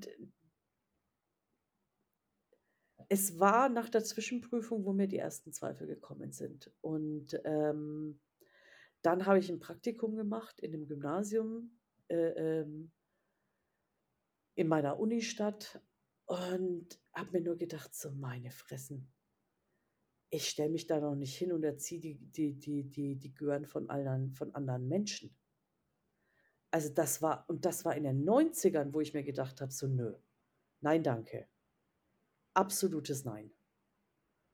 Also, absolut nicht mein Ding. Ähm habe mich aber dann fehlberaten lassen. Ich hätte zu dem Zeitpunkt hätte ich umwechseln sollen auf Magister und nicht mehr Staatsexamen. Nur die die die Studienberaterin, äh, die mit mir gesprochen hat, gemeint: „Ne, mach das Staatsexamen, damit kannst du dann auch noch was machen.“ Nur hatte ich zu dem Zeitpunkt dann auch auch gesundheitliche Probleme und alles und habe dann natürlich, äh, äh, das Staatsexamen glorreich vergeigt. Habe mitten im Staatsexamen dann auch gesagt: „Ne, das bringt nix. Ich mag nicht mehr.“ Das ist kein Beruf, den ich ausüben will. Ich will nicht mehr Lehrerin werden. Und habe umgesattelt auf Magister. Und was kann man mit 'm Mag Magister anfangen? Ne, ich Theoretisch? meine, im im im im im Prinzip konnte ich 90% von dem, was ich ja für Staatsexamen gemacht habe für die Mhm. also, äh, ist im Prinzip dasselbe. Du nimmst dieselben Kurse und so weiter und so fort. Es ging nur Ja. darum, ich musste 'ne Magisterarbeit schreiben Mhm. und dann musste ich eben die Magisterprüfung ablegen. Ich kenne mich in diesen Ausbildungsgängen nicht aus. Ich bin eine ganz äh, popelige Krankenpflegekraft mit Staatsexamen. Ich habe nie ich habe nie, ähm, studiert oder auch nur das Abitur. Ich halte mich Ne, deshalb äh nicht für dumm, aber ich kenne diese Nö. Bildungswege nicht. Und ich frage Das mich hat sich halt jetzt auch schon wieder komplett geändert. Mit Ja. der mit der Einführung vom Bachelor und so weiter ist das jetzt auch alles ganz anders. Hallo, ich habe mir meine meine meine meinen Studienplan selber zusammenstellen müssen. Mir wurde gesagt: „Das musst du machen, damit du Zwischenprüfungen machen kannst, äh, äh, so nach 3, 4 Semestern. Ähm, und das musst du machen, bevor du dann ins Staatsexamen gehen kannst.“ Und wie du dir das zusammengestellt hast, das blieb dir über äh, äh, überlassen. Heute wird den wird den Studenten das ja alles vorgegeben. Die kriegen ja 'n Stundenplan. Echt? Ja. Das habe ich ja noch nie gehört. Okay. Ich kenne das auch nur so von den studentischen Freundinnen, dass die sich ihren Plan zusammenstellen mussten. Ja. Die hatten Vorgaben, was sie erreichen mussten, und da mussten sie Genau. gucken: „Wie komme ich dahin?“ Genau. Aber die die die Frage ist immer noch nicht beantwortet. Was hättest du denn machen wollen? Du wolltest jetzt nicht mehr äh, äh, Lehrerin werden, aber Das hättest wusste du ich zu dem wollen? Zeitpunkt nicht. Ach so. Aber dann bist du nach Irland gegangen, um dort zu arbeiten. Was hast du denn dann für darf ich das fragen? Was hast hast denn da getan dann? Ne, ganz einfach. Also, ich habe ich habe mein Studium abgeschlossen, habe dann, wie gesagt, in der Küche gearbeitet, habe 2 Jahre im Callcenter gearbeitet, ähm war dann 6 Monate arbeitslos, äh, in Deutschland. Ähm hm, ich habe meine Jobs ja, in 'ner gewissen Weise habe ich verloren. Mein Vertrag lief aus. Ähm, so ziemlich der Vertrag von allen anderen wurde verlängert, meiner nicht, weil ich halt hin und wieder meine Klappe nicht halten kann. Mhm. Immer wieder gern genommen, okay. Hätte mich Ich jetzt habe auch einen gewundert. ich habe einen der Oberen, der der wirklich so ein absolutes Ekel war, der sich dann, äh, bei der Managerin einschleichen wollte und wirklich so, weißt du, so richtig falsch süß rüberkam. Mhm. anstelle, äh, es, ähm, in meinem Kopf zu sagen, habe ich halt dann lauthals Schleimer von mir gegeben. Das ist ja harmlos. Und der Schleimer hat Und n gereicht? Oh weia. ne, ne, ne, ne, ne, ne, der Schleimer hat nicht gereicht. Aber ich Okay. habe halt ich habe halt ihm und dem anderen, als wir eine Vertriebsbesammlung hatten, wo sie uns dann gesagt haben, dass sie uns die Wochenendarbeit, die, die, die äh, im Prinzip sämtliche Arbeit, äh, äh, die mehr eingebracht hätte, haben sie uns weggenommen und haben sie dem neu eröffneten äh, äh, Schwester-Callcenter im Osten ähm, zugeschoben, Ah. Weil die im Osten für die Hälfte gearbeitet haben. Ja, bravo. Mhm. Und damit ist dann unser Gehalt auf unter 800 Euro damals Jesus Maria. gesunken. Ja. Waren wir natürlich alle doch relativ unglücklich drüber. Und ich habe halt äh, äh, zu einem Typen dann auch klipp und klar gesagt, und wie viel Geld geben Sie ab? Ich arbeite. Ich arbeite viel mehr als alle anderen. Der hat sich dermaßen Wahnsinn. echauffiert. Dermaßen echauffiert. Und ähm, ja, und ich glaube, nachdem ich das gemacht habe, da stand ich dann auf der Abschussliste. Was für eine Überraschung, Hm. liebe Ursula, was für eine Überraschung. Ja, du stört mich jetzt auch nicht, hat mich auch nicht wirklich gestört, weil ich fand das so. Und, und als, als mein Vertrag dann ausgelaufen war, Ende, Ende Februar, hatte ich so die naive Vorstellung mit meinen Qualifikationen, weil ich konnte ja nachweisen, dass ich im Prinzip bis auf äh, äh, wenige Ausnahmen durch mein ganzes Studium hinweg gearbeitet hatte und auch direkt nach Abschluss des Studiums gearbeitet hatte, war ich der naiven Ansicht, ein, zwei Monate, ich habe einen Job. Mhm. Sollte man meinen. Ja, und dann kam halt der dritte Monat und nix und der vierte Monat und nix. Und dann bist du in, in ein irisches Callcenter gegangen, oder? Nee, dann kam, dann habe ich mich an Zeitarbeitsfirmen gewendet, weil ich mir Okay. gedacht habe, so, okay, war ja eigentlich, bin auch immer noch gegen, gegen das Konzept von Zeitarbeitsfirmen, muss ich Ja. ganz ehrlich sagen. Ich finde, das ist Ausbeutung äh, bei den meisten. Aber Not äh, äh, äh, drängt einen doch in, in, in Richtungen, die man normalerweise nicht eingehen würde. Auf jeden Fall äh, bin ich halt dann hingegangen, bin dann auch zu diesen, zu diesen, äh, ähm, und dann wurde mir im Prinzip ein Job schon zugesagt. Und dann haben die mich über na, vier, sechs Wochen, ich bin mir nicht mehr ganz sicher über den genauen Zeitrahmen, haben die mich immer hingewöhnt. Und ich so, ja, wann fange ich denn jetzt an? Wann fange ich denn jetzt an? Bis ich dann durch Zufall, durch eine, durch eine andere Quelle rausgefunden hatte, dass, dass mehrere Wochen, nachdem die mir den Job schon zugesagt hatten, die Nichte des Geschäftsführers den Job bekommen hat. Wow. Und da war für mich dann so, da, da habe ich mir gedacht, so, ach, wisst ihr was, scheiß drauf. Hm. Ich bewerbe mich jetzt im Ausland. Und dann habe ich mich auf ein paar Stellen in, in, in England beworben. Die habe hab ich alle nicht bekommen, bin ich auch glücklich drüber. Mhm. Ähm, und dann bin ich an diese äh, Stelle, das, ne, das war eine Frau in Berlin, ähm, die eben deutsche Arbeiter nach Irland vermittelt hat. Und die hat sich meinen, die hat sich meinen Lebenslauf angeguckt, hat mit mir den Lebenslauf noch aufgefrischt, damit er auch für den englischsprachigen Bereich äh, äh, äh, in Ordnung war. Ähm, und dann hat sie gesagt, okay, ich habe momentan zwei Stellen. Große Firma in Dublin, große Firma in Cork. Und ich gesagt, du kann ich mir das nochmal angucken, weil, wie gesagt, ich war noch nie in Irland gewesen und Irland, ja, literarisch sehr auf meiner Schiene, weil ich habe ich hab ja englische Literatur studiert. Aber so das Land an sich war mir doch relativ unbekannt. Und dann habe ich mich halt hingesetzt, habe das recherchiert und ich denke mal so, oh, Cork, ja, äh, direkt an der Küste im Süden, ähm, war glaube ich, in dem Jahr oder im Jahr zuvor war es auch europäische Kulturhauptstadt und so weiter. Ähm, hat sich alles sehr nett angehört. Dann habe ich mir Dublin angeguckt, äh, über eine Million Einwohner und ich so, mm, ich komme vom Land. Oh Gott. Also ich finde eine Ich Million finde ich überschaubar. ich komme vom Land. Ich habe in Bamberg studiert und gelebt. Bamberg hat 70.000 Einwohner. Und dann sehe ich über eine Million Einwohner und dann gucke ich mir das so alles an und ich so, nee. Mhm. Eine Danke. Million ist nix. Nein, ich, ich gehe mit der Firma in, in, in Cork. Ja, drei Wochen später war ich in Irland.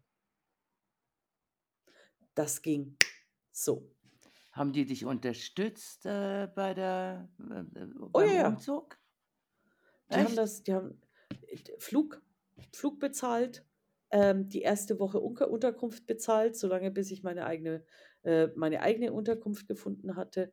Und dann, dann habe ich noch ein Paket bekommen äh, für, die, für die anderen Ausgaben rund um, also Neuanschaffungen, die ich, die ich, ich glaube, waren 1200 Euro, ähm, die ich äh, sechs Monate nachdem ich bei der Firma war, dann mit Belegen ein, äh, einfordern konnte. Irre. Ja, das hatte ich mich mal gehört. Ich wusste nicht, ob das stimmt. Also das stimmt. Ja. Nee, also das war schon alles sehr kulant, muss ich sagen. Es war schon Ja. alles sehr kulant und, und, Und was ich hast habe du dann- nicht bereut. Und was hast du dann dort gemacht? Ich war im Callcenter. Also doch auch tatsächlich Ja, Callcenter. Das war kein. Nee, Witz. Ich, ich, das ich war kein das, Witz. nein, ich habe das vorhin als Witz gemeint, aber das ist jetzt kein Witz, äh, weil Das ich, ist kein Witz. ich habe gehört, dass viele nach Irland gegangen sind, weil die Callcenter gesucht haben. Ja. Und ich habe mehr als einmal mit Irland telefoniert, wenn ich hier in Deutschland irgendeine Hotline angerufen habe. Ja. Nee, es ist kein Witz. Ist kein Witz. Ja. Und ich habe da angefangen im nicht-technischen Kundenservice. Ähm, nach zwei Jahren wurde ich dann äh, äh, ähm, also Level 2. Ein Jahr später wurde ich Coach. Halbes Jahr später wurde ich Quality Program Manager. Und das ist die Rolle, die ich immer noch habe.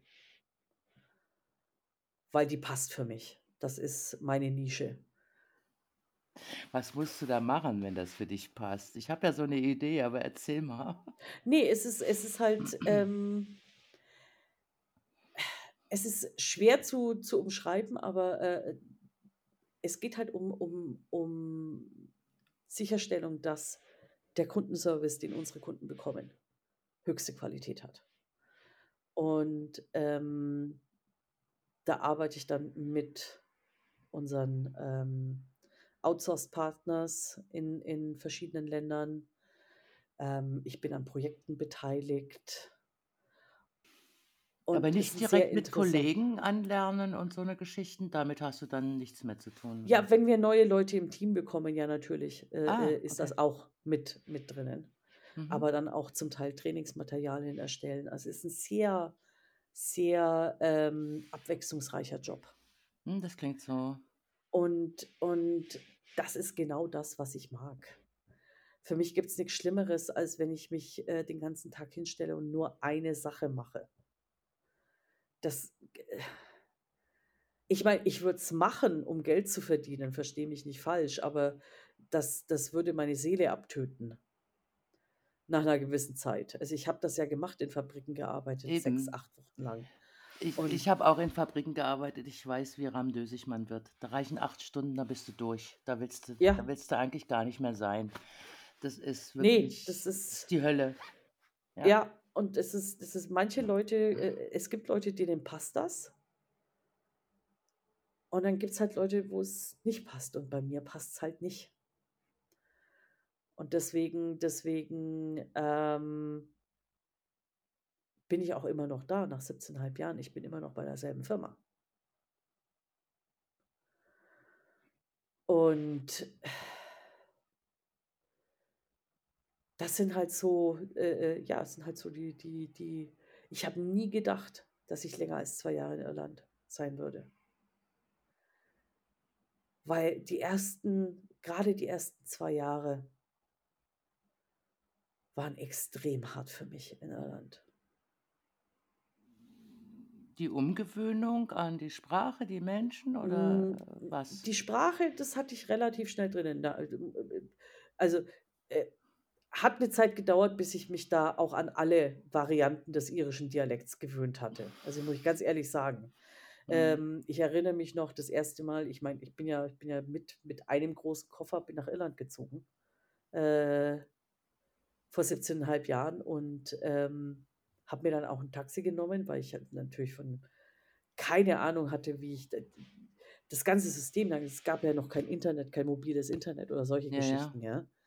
Und, ähm der Herr an der Auskunft im im im Flughafen hat mir versucht zu erklären, wie ich denn jetzt mit mehreren Bussen dann dahin komme, wo ich gehen muss. Und ich dann gesagt habe: „Ja, wie viel ist es 'n Tax ist 'n Taxi?“ Und er sagt der so zwischen 15 und 20 € und ich so: „Das leiste ich mir.“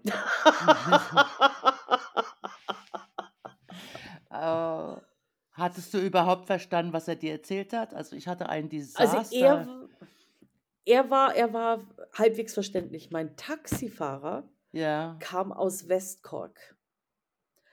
Und wenn du mit Iren redest, die werden dir sagen, dass West Cork mit der am schwersten verständliche irische Dialekt ist. Ich habe damit jetzt keine Probleme mehr, aber ich lebe seit 17,5 Jahren hier. Aber am Anfang, ich sitze neben 'nem Menschen, er unterhält sich wirklich super netter Mensch, unterhält sich wunderbar, ich habe kein Wort verstanden. Kein Wort verstanden. Das ging mir in Liverpool so. Oh mein Gott. Ich habe die nicht verstanden. Ich habe die Scouse-Leute nicht Ja. Und die waren so nett und sie redeten so schnell und ich habe gesagt: „Bitte, bitte Ja. langsamer.“ Und dann: „Ja, o okay.“ So. Ja, ja, ne, aber i ich meine, mittlerweile muss ich ganz ehrlich sagen, habe ich mit keinem Akzent mehr 'n Problem. Also, ist es Mhm. ob ob's Geordie ist oder Glaswegian. Obwohl Glaswegian ich meine, also, Glasgow-Akzent, grade wenn du aus aus, äh, äh, den den ärmeren Bereichen, also, aus den Schemes kommst ich habe da auch 2 Freundinnen, die da also, wenn die loslegen, da muss ich wirklich genau zuhören, damit ich alles mitbekomme. Aber, ähm und davor davor hatte ich immer Probleme mit den mit den mit den Highlands und den Inseln, also, so, äh, was die Schotten anging. Mittlerweile verstehe ich die besser als als manchen englischen Akzent. Einfach, weil Mhm. ich viele schottische Man Freunde hört habe. sich so rein, oder? So auf Ja. irgendwie also, ich Das habe auch vor ist einigen Jahren angefangen, alle Serien, die ich geschaut habe, in Originalsprache zu hören. Sei Mhm. das Scouse, sei das Australisches, sei das Neuseeländisches, Englisch, Amerikanisch, ist egal, immer in Originalsprache. Ja. Und, äh, also, ich höre und spreche viel Englisch und deshalb also, das inzwischen verstehe ich die Amerikaner auch. Ich bin verzweifelt, weil ich habe britisches Englisch gelernt in der Schule und Mhm. durch meine Freundin. Und, ähm, es war eine Katastrophe. Ich habe die Amis nicht verstanden. Ich fand das ganz furchtbar.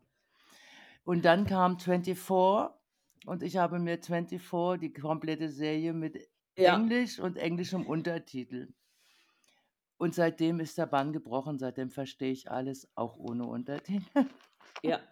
Ne, und es ist es geht wirklich nur darum, sich reinzuhören. Ich Ja. weiß noch am Anfang am Anfang ach Gottchen, das war das war das, äh also, am Anfang habe ich angefangen nur mit deutschem Support und dann so 3 Monate oder so danach kam dann englischer Support mit dazu. Und, ähm da wurde mir dann auch das 1. Mal so richtig bewusst, wie unterschiedlich wir doch sind in unseren Kulturen. Denn ich habe mit den Engländern genauso geredet wie mit den Deutschen am Anfang. Bis dann eine Dame am Telefon in Tränen ausgebrochen ist und gemeint hat: „You're so rude.“ Und ich so: Nein, nein. „Was?“ Oh, das wird uns nachgesagt, oder? Und Oh. es ist a aber wir sind nicht wir sind nicht rüde. Das Nein. Problem ist, wir sind direkt. Ja, ja, ja. Wir sind direkt in unserer Kommunikation. Im englischsprachigen Bereich, grade äh, äh, grade auch was was bei den Iren ist es nicht so schlimm, muss ich ganz ehrlich sagen. Bei den Iren mit den Iren komme ich gut klar, was die Kommunikation angeht. Ähm, gibt auch gewisse amerikanische, äh, äh, Bereiche, so grade, äh, äh, Nordosten, komme ich gut mit klar, die sind nämlich auch direkt. Engländer, da musst du 'n bisschen sanfter hingehen. Also, das das das das da musst du da musst du im Prinzip dich selber zurücknehmen, dich dich in 'ne untergeordnete Stellung positionieren in deren Gedanken und dann kommunizierst du da etwas blumiger. Also, etwas, das mir persönlich überhaupt nicht liegt. Ich würde es nicht mal merken. Das ist doch das Problem.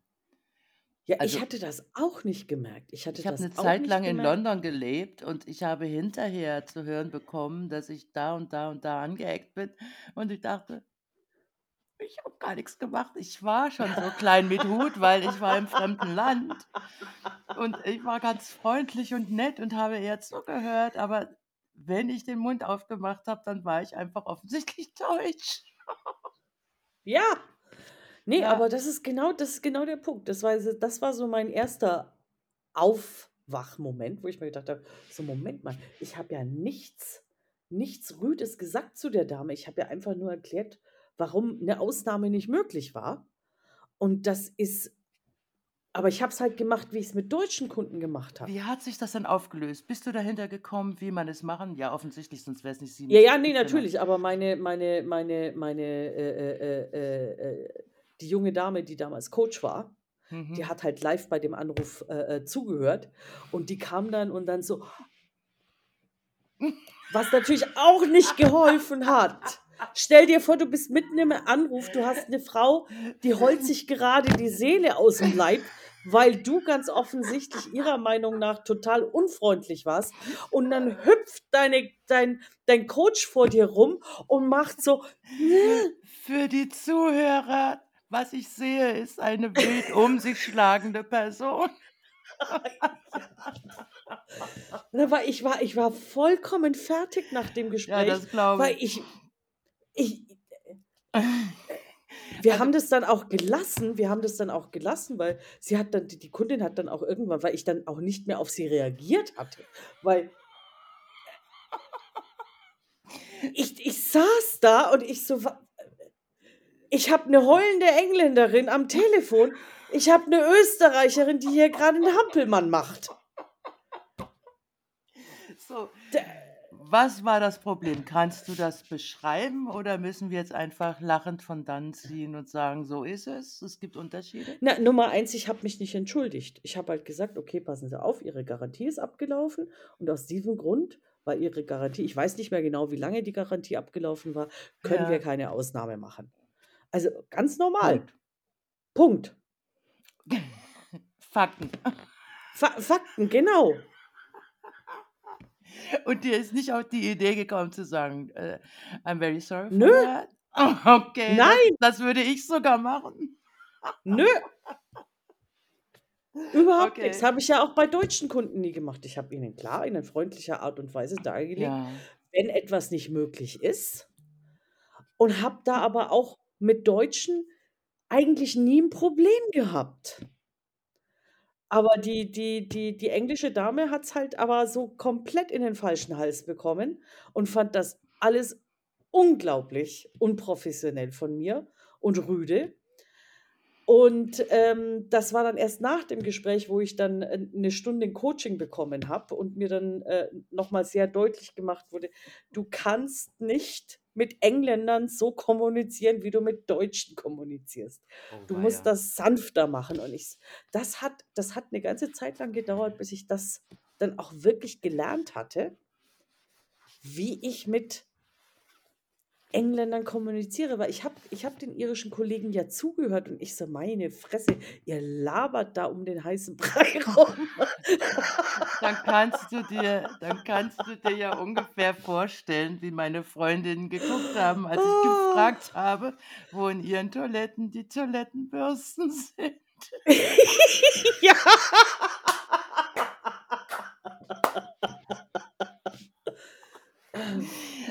Ich sagte, ich bin auf auf Freund in Freundesland. Ja. Und es war nicht mal beim Essen. Also, Das erinnert mich das erinnert mich, das war meine das war mein meine meine Chefin damals. Die war mit ihrem Mann in Deutschland bei Freunden. Und da waren noch, äh, 'n paar andere eingeladen. Und, ähm, eine davon sagte, ähm, ja, sie sie kann keinen Alkohol trinken. Ähm, und und, äh, das andere deutsche Ehepaar dreht sich um und die Frau fragt: „Sind Sie Alkoholikerin?“ Und meine Chefin, 'ne Irin, war vollkommen die war so verstört. Die ist zu mir gekommen nach ihrem Trip und hat mich gefragt: „Ist das normal in Deutschland?“ Oh Gott, oh Gott, oh Gott, oh Gott. Nein, auch nur bei ruhigen Leuten, aber oh. Oh, wir sind schon 'n bisschen komisch, so wir Deutschen, oder? Oh.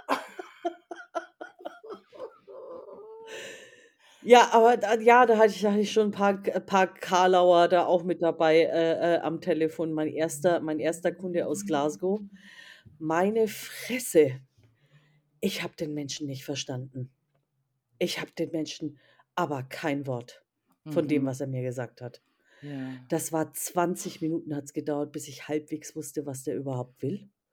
Okay. Und dann hat's 10 Minuten gedauert, bis ich ihm gesagt habe, wo er hingehen muss. Halbe Stunde für etwas, das hätte es auf Deutsch stattgefunden oder in in 'nem englischen Dialekt, den ich verstanden habe, Ja. Sache von 2 Minuten gewesen wäre. Ja. Halbe Stunde. Mir ist danach der Schweiß runtergelaufen. Ich war Mhm. fix und fertig nach dem Gespräch. Ja. Genau dasselbe war mit mit, ähm das war auch im 1. Jahr, wo ich da war. Kundin aus Belfast, ich kriege sie durchgestellt, äh, der der englische Kollege sagt: „Du, die ist auf 180.“ Und ich so: „Okay.“ Und ich war normalerweise immer ganz gut im Deeskalieren. Lass mal die Deutsche ran. Hätte vermutlich auch geklappt, wenn ich sie verstanden hätte. Okay. 2006, glaube mir, ich habe Belfast, Nordirland, nicht ein Wort verstanden von dem, was die gesagt hat. Ich habe es dann an meine schwedische, äh, äh, äh, Managerin vom Dienst weitergegeben, habe ich gesagt so: „Äh, kannst du das übernehmen? Ich verstehe die Frau nicht. Kein Wort, nicht ein Wort.“ Mhm. Und, ähm, äh, die schwedische Managerin war zu dem Zeitpunkt schon, ja, äh, äh, weit über 5 Jahre in Irland gewesen. Die hat die Frau perfekt verstanden. Du, Mhm. nach 5 Jahren habe ich die auch perfekt verstanden. Ja, ja. Aber du musst dich halt auch wirklich erst mal reinhören in die Und am verschiedenen Telefon ist Unterschiede. es Und am Telefon ist es noch mal Ja. was ganz anderes. Genau. Fall hatte ich da schon hatte ich da etliche sehr sehr unterhaltsame Begegnungen am Das Telefon, das kann ich dir sagen. Ja. So kulturelle Unterschiede sind schon manchmal sehr bunt. Ja, das Ja, ist das ja. ist, ähm Und nicht zu unterschätzen. Nein, absolut nicht. Und dann dann, äh, bin ich in 'ne weltweite Rolle gegangen, äh, äh, was Quality Management anging. Würde ich auch nie wieder machen. Meine Fresse, da arbeitest du dich zu Tode. Ähm, und da hatte ich dann mit Kollegen in Asien und auch Kollegen in Amerika zu tun. Mhm. Ähm, mit den Asiaten bin ich wunderbar klargekommen. Mhm. Die also, äh, äh, äh, meine direkte Kommunikation war genau das, was sie auch machen. Okay. Ähm, hatte ich gar kein Problem mit den amerikanischen Kollegen. Liebe, nette Menschen, aber meine Fresse will ich nicht näher mitarbeiten. Mhm. Da wird jedes bisschen konstruktive Kritik wird als persönliche Attacke ausgelegt. Zumindest in dem Bereich, wo ich gearbeitet habe. Mhm. Und wie willst du's dann verbessern? Wie willst du den Leuten dann helfen, besser zu werden? Ja. Und da muss ich ganz ehrlich sagen, das habe ich nie geknackt. Die Asiaten, da war ich 2 Wochen war ich war ich, äh, in Asien, äh, ähm Nach 2 Wochen hatte ich hatte ich, äh, äh, wunderbares Arbeitsverhältnis aufgebaut.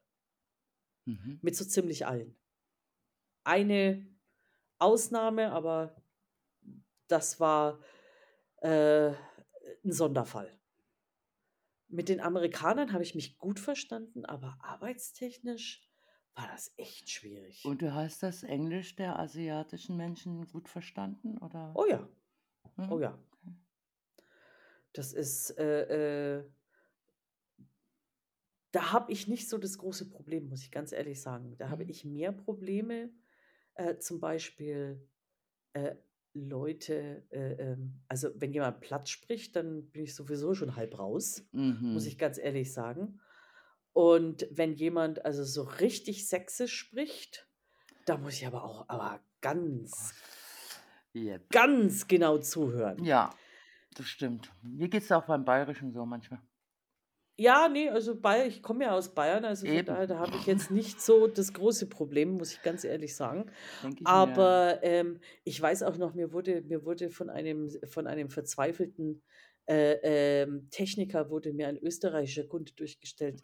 Der Techniker kam aus Hamburg, der Österreicher aus Graz. Da trafen sich Welten. Ich habe mich mit dem Grazer wunderbar verstanden. Ja, Gar kein okay. Problem, gar kein Problem, aber der Hamburger hatte nicht nicht den Hauch einer Chance, weil der Grazer aber halt also wirklich Hardcore. Der konnte kein Hochdeutsch. Okay. Der konnte also der hat versucht, Hochdeutsch zu sprechen und das war immer noch brutal Dialekt. Okay. Ähm, von daher, ich verstehe ihn schon, genauso die Schweizer, die haben sie auch immer mir zuge äh, äh, zugestellt. Mhm. Weil ich habe Verwandte in der Schweiz, ich war, bis ich 12 war, jedes Jahr mehrfach in der Schweiz. Ja. Ich habe mit dem Schweizer Dialekt überhaupt gar keine Probleme. Mhm. Aber, ähm, es waren halt viele aus'm aus aus Ostdeutschland und viele aus Norddeutschland, ähm, die dort gearbeitet und die waren keinerlei Kommunikation möglich. Mhm. Keinerlei Ja. Kommunikation. Ich hoffe ja immer, dass man sich auf, ähm, Hochdeutsch einigen kann. Äh, so gut man es denn eben kann. Ja, Weil also, äh ich meine, das wäre das ist dann schon sinnvoll, aber ja, manchmal ist es einfach auch witzig, das stimmt. Ich hatte 'n Kollegen kurz nach dem Mauerfall oder war das kurz nach dem Mauerfall oder kurz vorher? Der kam jedenfalls, ich glaube, aus Sachsen oder Thüringen, kann ich nicht auseinanderhalten. Aber wenn der losgelegt hat, dann habe ich kein Wort verstanden. Ich weiß nicht mehr, ob der über Ja. die über Ungarn, äh, gekommen ist, also ob der damals Mhm. noch geflüchtet ist oder nach dem Mauerfall rüberkam.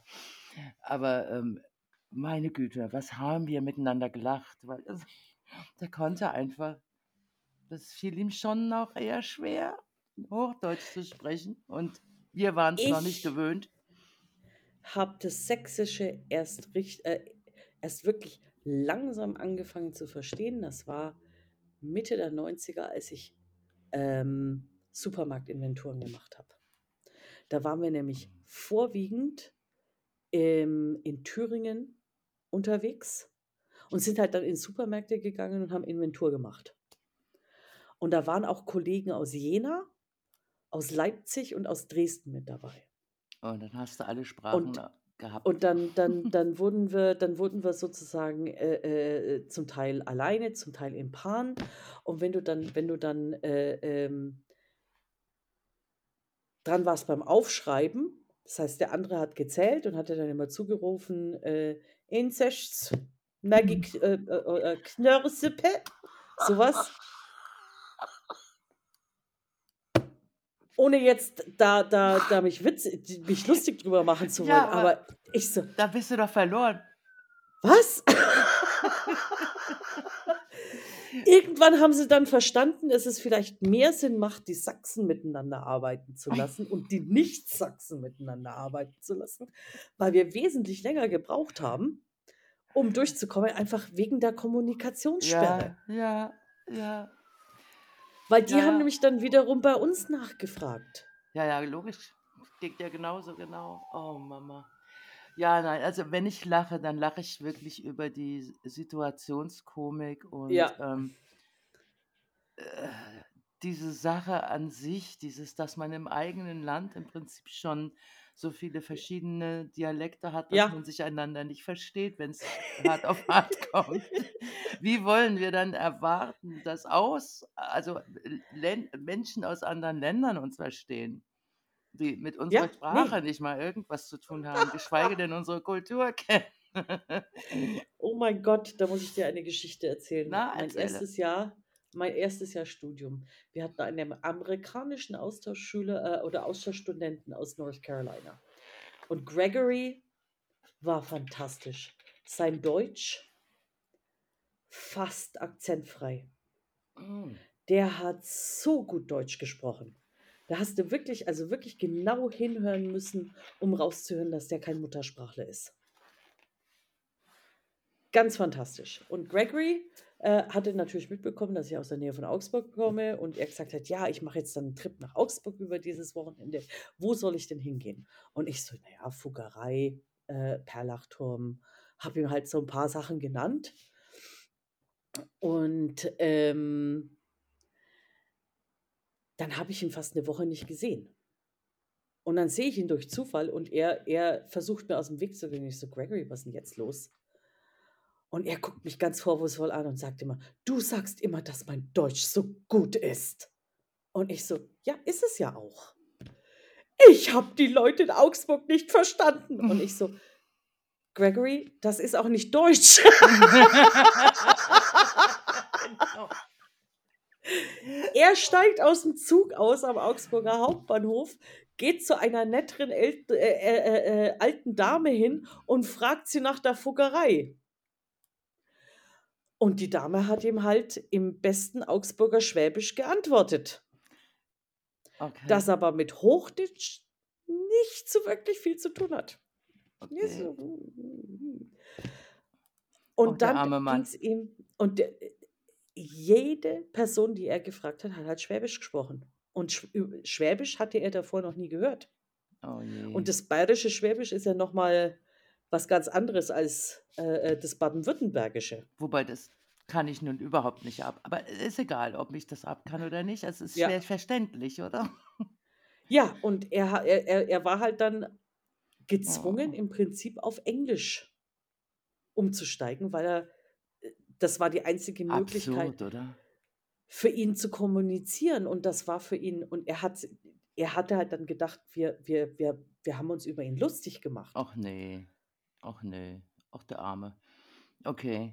Aber es war halt wirklich so, äh, er hatte halt das Pech, dass er die ganze Zeit nur mit, äh, ähm also, wirklich Einheimischen geredet hat und die Einheimischen haben halt dann auch den einheimischen Dialekt gehabt. Mhm. Und, ähm, ja, wenn du ich meine, an den fränkischen Dialekt hatte er sich zu dem Zeitpunkt gewöhnt, Okay. aber Fränkisch und und Bayerisch-Schwäbisch ist schon sehr unterschiedlich. Mhm. Sehr unterschiedlich.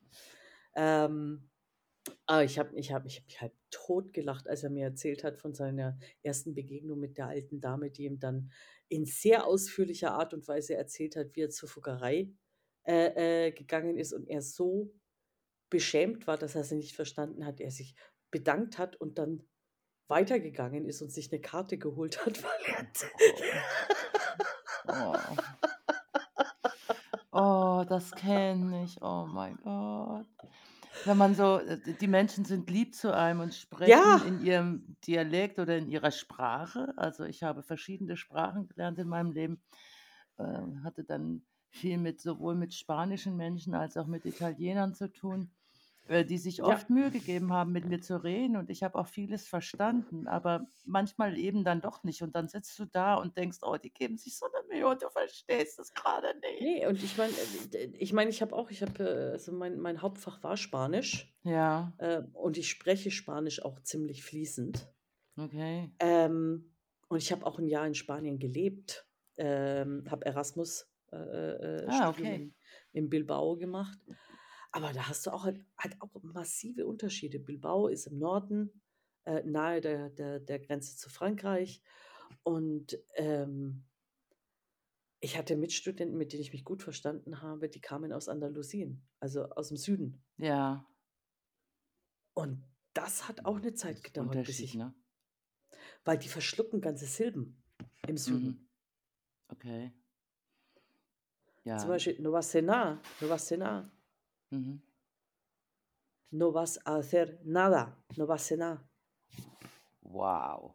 Okay, verstehe. Ja, das, das, das dauert dann eine Zeit lang, bis du da dahinter kommst. Ja, das hätte ich jetzt auch nicht verstanden.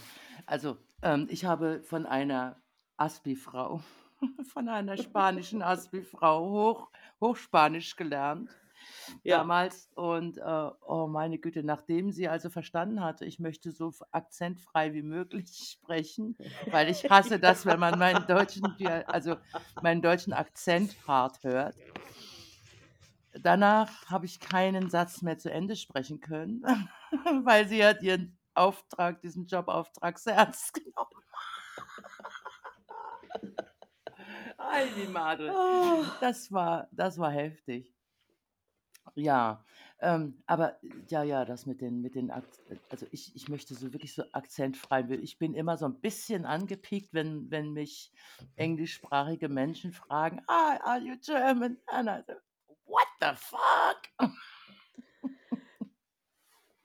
Ja, die? Sache, die Sache ist die, das passiert mir hin und wieder auch noch, gerade wenn ich, äh, wenn Echt? ich müde bin, dann kommt bei mir doch äh, ähm, so ein bisschen der deutsche Akzent raus. Aber ähm, normalerweise kriege ich mehr so die, die, die Reaktionen wie von Exist ähm, äh, Freitagnacht, äh, die aus allen Wolken fällt, wenn sie rausfindet, dass ich Weil, Deutsche bin. weil sie dachte, du bist Irländerin, ne?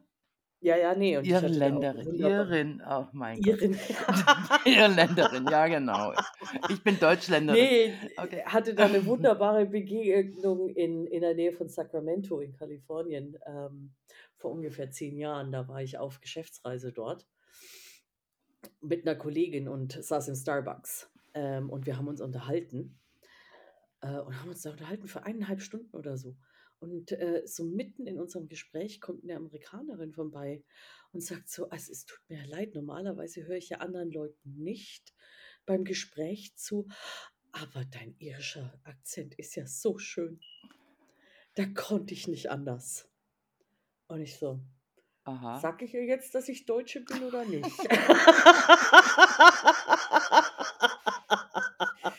Nein, aber am liebsten, am, am liebsten ist es mir immer, wenn Menschen es vielleicht nicht wissen. Also ich, ich, ich erhebe keinen Anspruch auf Perfektion. Aber am liebsten ist es mir, wenn sie nicht sofort wissen, ich bin Deutsche, sondern denken, hm, weil ich finde ja, persönlich den deutschen Akzent, wenn es ein schwerer Akzent ist, finde ich ganz grauenhaft. Und so möchte ich einfach nicht klingen. So alles. klingst du auch nicht. Da kann ich dich absolut Dankeschön, Dankeschön. beruhigen. Da kann ich dich absolut äh, äh, beruhigen. Also das ist Mhm. äh, definitiv nicht der Fall. Es sind auch nur, nur, nur ganz wenige Sachen, wo ich, wenn ich müde bin, Mhm. dann habe ich hin und wieder, kommt mir das TH nicht raus. Ach, Und hin okay. und wieder kommt mir dann dieses Hua, also when. Ja, Ähm, das ist ja nicht wenn, sondern ja, when. when, ja. Kommt dann dieses Hua nicht raus, einfach weil ich müde bin. Ah, okay, I see. Und daran merken sie es dann. Mhm. Ja, ja, das sind so kleine, kleine Sachen, die es dann, ja. Wobei ich, ich glaube, immerhin habe ich es geschafft, keine deutsche Grammatik ins Englische einzubauen. Ich glaube, das kann ich relativ gut. Ja, nee, also da, da, ich, ich- du, du brauchst dir da absolut keine Sorgen zu Oh, machen. ich, ich bin in den Spaces manchmal so verunsichert und dann merke ich, ich bin verunsichert, Nee. obwohl ich weiß, ich kann es eigentlich. Aber äh, wo ich dann plötzlich so self-aware, also Ja, ja, ich klar. denke, uh, äh, kriege ich das jetzt raus, was ich sagen will? Und wenn ich dann aufgeregt bin, also wenn ich mit Kelly J. Kinch spreche, dann verlässt mich mein Englisch erstaunlicherweise, weil ich das Gefühl habe, ich will jetzt ganz schnell alles sagen, was ich sagen will. Aber ja, also ich meine, das ist ein Luxusproblem. Also ich verstehe alles und, und ich kriege auch Ja, fast alles raus. Äh, nee, aber, aber da brauchst du wirklich keine, da brauchst du keine Sorge zu haben. Dein Englisch ja, ist sehr gut. ja, Nee, ja, ich habe ja. ich hab vor ein paar Jahren habe ich mal wieder einen Englischtest gemacht, einfach so ein, so ein, Ich mache das auch äh, ähm, zwischendurch. so diesen, diesen Proficiency-Test. Und ähm, ja, ich bin äh, äh, near Native Level, was, Ja. was das Englische angeht. Also das ist, da kommt es mir nur hin und wieder, wie gesagt, äh, äh, da habe ich dann die bessere Ausdrucksweise im Deutschen. Und dann versuche ich das ins Englische zu tun, aber es klingt nicht so gut wie im Deutschen. Und Mhm. das irritiert mich. Hat das was mit Muttersprache zu tun, glaubst du? Ich denke, es hat mit Muttersprache, aber ich habe dasselbe auch zum Beispiel im, im Englischen, dass es gewisse Sachen gibt, die ich im Englischen besser ausdrücken kann als im Deutschen. Geht mir auch so. Ä- äh, hat das was mit Herzenssprache zu tun vielleicht? Ich denke mal, es ist, es ist, also was ich festgestellt habe, dass, wie gesagt, wenn, wenn, wenn ich die Worte gelernt habe im Englischen, ohne dass Hm. ich sie vorher im Deutschen gekannt habe, dann habe ich wirkliche Schwierigkeiten, das ins Deutsche zu übersetzen, weil ich da die Verbindung nicht wirklich aufgebaut habe. Hm. Und ähm, im Deutschen gibt es halt gewisse Redewendungen, die sind halt einfach Fremdschämen. Mhm. Da, da, da, da darfst du dich erstmal äh, äh, linguistisch verkorksen, bis du das im Englischen. Was ist denn das auf Englisch? Es gibt kein Wort dafür. Das musst du umschreiben. Ja, ne? To be ashamed on behalf of somebody else. Das kommt dem am nächsten, ja. Ja, aber das ist, das ist ein ganzer Satz. Ja. Das ist nicht ein Aber Wort. normalerweise ist es umgekehrt. Normalerweise ist es umgekehrt, dass du also In irgendwie. gewissen Bereichen ja, aber es gibt so gewisse Worte im Deutschen, die sind halt so auf dem Punkt, wie es im Englischen nicht geht. Kaputt reparieren zum Beispiel. Das habe ich versucht, einem, Kaputt reparieren, ja. Habe ich versucht, dieses Konzept habe ich versucht, einem, einem, einem Engländer klarzumachen. Und der hat mich angeschaut und ich gesagt, und ihr habt dafür ein Wort? Dafür fehlen uns viele Worte für Liebe. Ähm, ja, ja, stimmt. Ja. Kaputt reparieren. Und es Oh. gibt, es gibt noch einige andere, Zeitgeist zum Beispiel. Ja, aber den Ähm, benutzen die äh, Englischsprache doch auch. Ja, nur sehr oft falsch. Das- Tatsächlich. oh ja, ja, ne, da, da, Das ich hab's, hab's. Zeitgeist. Ja, es ist, es ist, äh, äh, hat halt auch wieder mit Nuance zu tun. Das ist Ja, das genauso Gemü Gemütlichkeit ähm, ist was anderes als Coziness. Das heißt, die, die, die, die sind nicht eins zu eins Das stimmt. übersetzbar. Vom Gefühl her stimmt's nicht. Mhm. Ja, Ich sag ja, ähm, das sind so, das hast du aber auch mit anderen Sprachen, wie zum Beispiel Hügge. Hügge wird ja immer viel genannt. Das, das, äh, das dänische Wort äh, Hügge, äh, was ja auch eine. Art Gemütlichkeit und so weiter, war jetzt in England in den letzten Jahren sehr Ah, okay. groß. Ähm, Gibt es auch keine wirkliche Übersetzung in irgendeine andere Sprache, weil es eben was ganz Spezielles ausdrückt im Dänischen. Und Ja. das hat mir, das hat mir mein damals äh, dänischer Mitbewohner versucht äh, äh, zu erklären, was es denn jetzt eigentlich heißt. Und am Ende war man nach einer halben Stunde Erklärung und war man immer auch noch nicht genau auf dem Punkt. Weil das sind so, das sind so Assoziationen, die du halt mitbekommst, wenn du mit diesen Worten aufwächst, die schwer in andere Sprachen zu übertragen sind. Und ähm, du, du magst zwar gewisse Ähnlichkeiten haben, zum Beispiel, ich meine, ob wir jetzt ähm, das, äh, das Handtuch werfen ähm, und throw in the towel, äh, das ist relativ gleich. Das ist relativ Ja. gleich.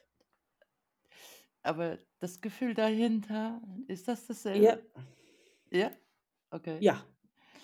Das heißt, du gibst auf. Ja, Das ja. ist Ja, äh, in, in beiden Sprachen genau dasselbe. Ähm,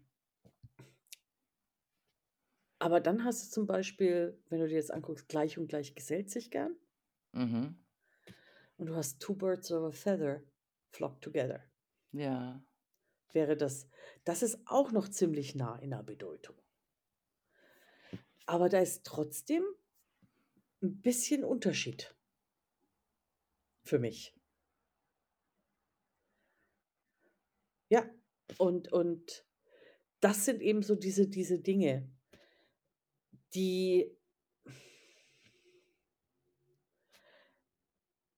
daran erkennst du im Prinzip jemanden, äh, äh, äh, äh, wenn jemand 'n 'n hö 'n gehobenes Level an Sprach ähm, hat in 'ner Fremdsprache, wenn man diese Sachen dann richtig anwendet. Und wenn man dann auch weiß, das ist falsch. Ich habe zum Beispiel hier es werden immer wieder Sachen weggelassen, wo ich genau weiß, grammatikalisch ist das komplett falsch. Ähm, ich habe halt habe halt Englisch studiert und das deswegen habe ich auch die Grammatik sehr sehr, äh, äh, äh, en Detail studiert. Und du hast halt in wie in allen Dialekten hast du halt Sachen, die jetzt nicht unbedingt äh der Hochsprache entsprechend sind. Und das hat mich auch 'ne Zeit gedauert also, äh, also, hat 'ne Zeit lang gedauert, bis ich bis ich dann nicht mehr so, ähm, auch innerlich davor zurück ja, wie wie 'n Unwillen gehabt habe, das überhaupt auszusprechen, weil das für mich ah, das ist nicht richtiges Ja. Englisch. Ja, verstehe ich. Und und, äh, es bleibt das Gefühl, weil man weiß, dass es eigentlich grammatikalisch jetzt zum Beispiel falsch ist, bleibt das Ja. Gefühl: „Mache ich das denn jetzt richtig? Ich will mich hier nicht zum Löffel machen.“ Also, äh, Ja, ich das habe ist für bei mich mir so dann 'n Gefühl einfach dann. ja, ich habe ich habe für mich, äh also, es gibt 'n paar Dinge, wo einfach dadurch, dass ich in in im Süden Irlands wohne, ich eben auch gewisse Ausdrucksweisen verwende, die halt sehr speziell für diesen Bereich von Irland sind. Mhm. Oder Worte benutze, die jetzt die jetzt, ähm, auch einfach sehr typisch für das irische Englisch sind, zum Beispiel: „What's the crack?“ Mhm. Also, Crack geschrieben, äh, C-R-A-I-C, was aus'm aus'm Gälischen kommt Ah, und okay. natürlich mit Crack mit mit äh, äh, mit der Droge überhaupt nix zu tun hat. Ja. Ähm und das auch ganz natürlich ist und wo ich dann auch hin und wieder denke ich so: „Ja, aber wie umschreibe ich das jetzt?“ Ja, ja, ja, ja, ja.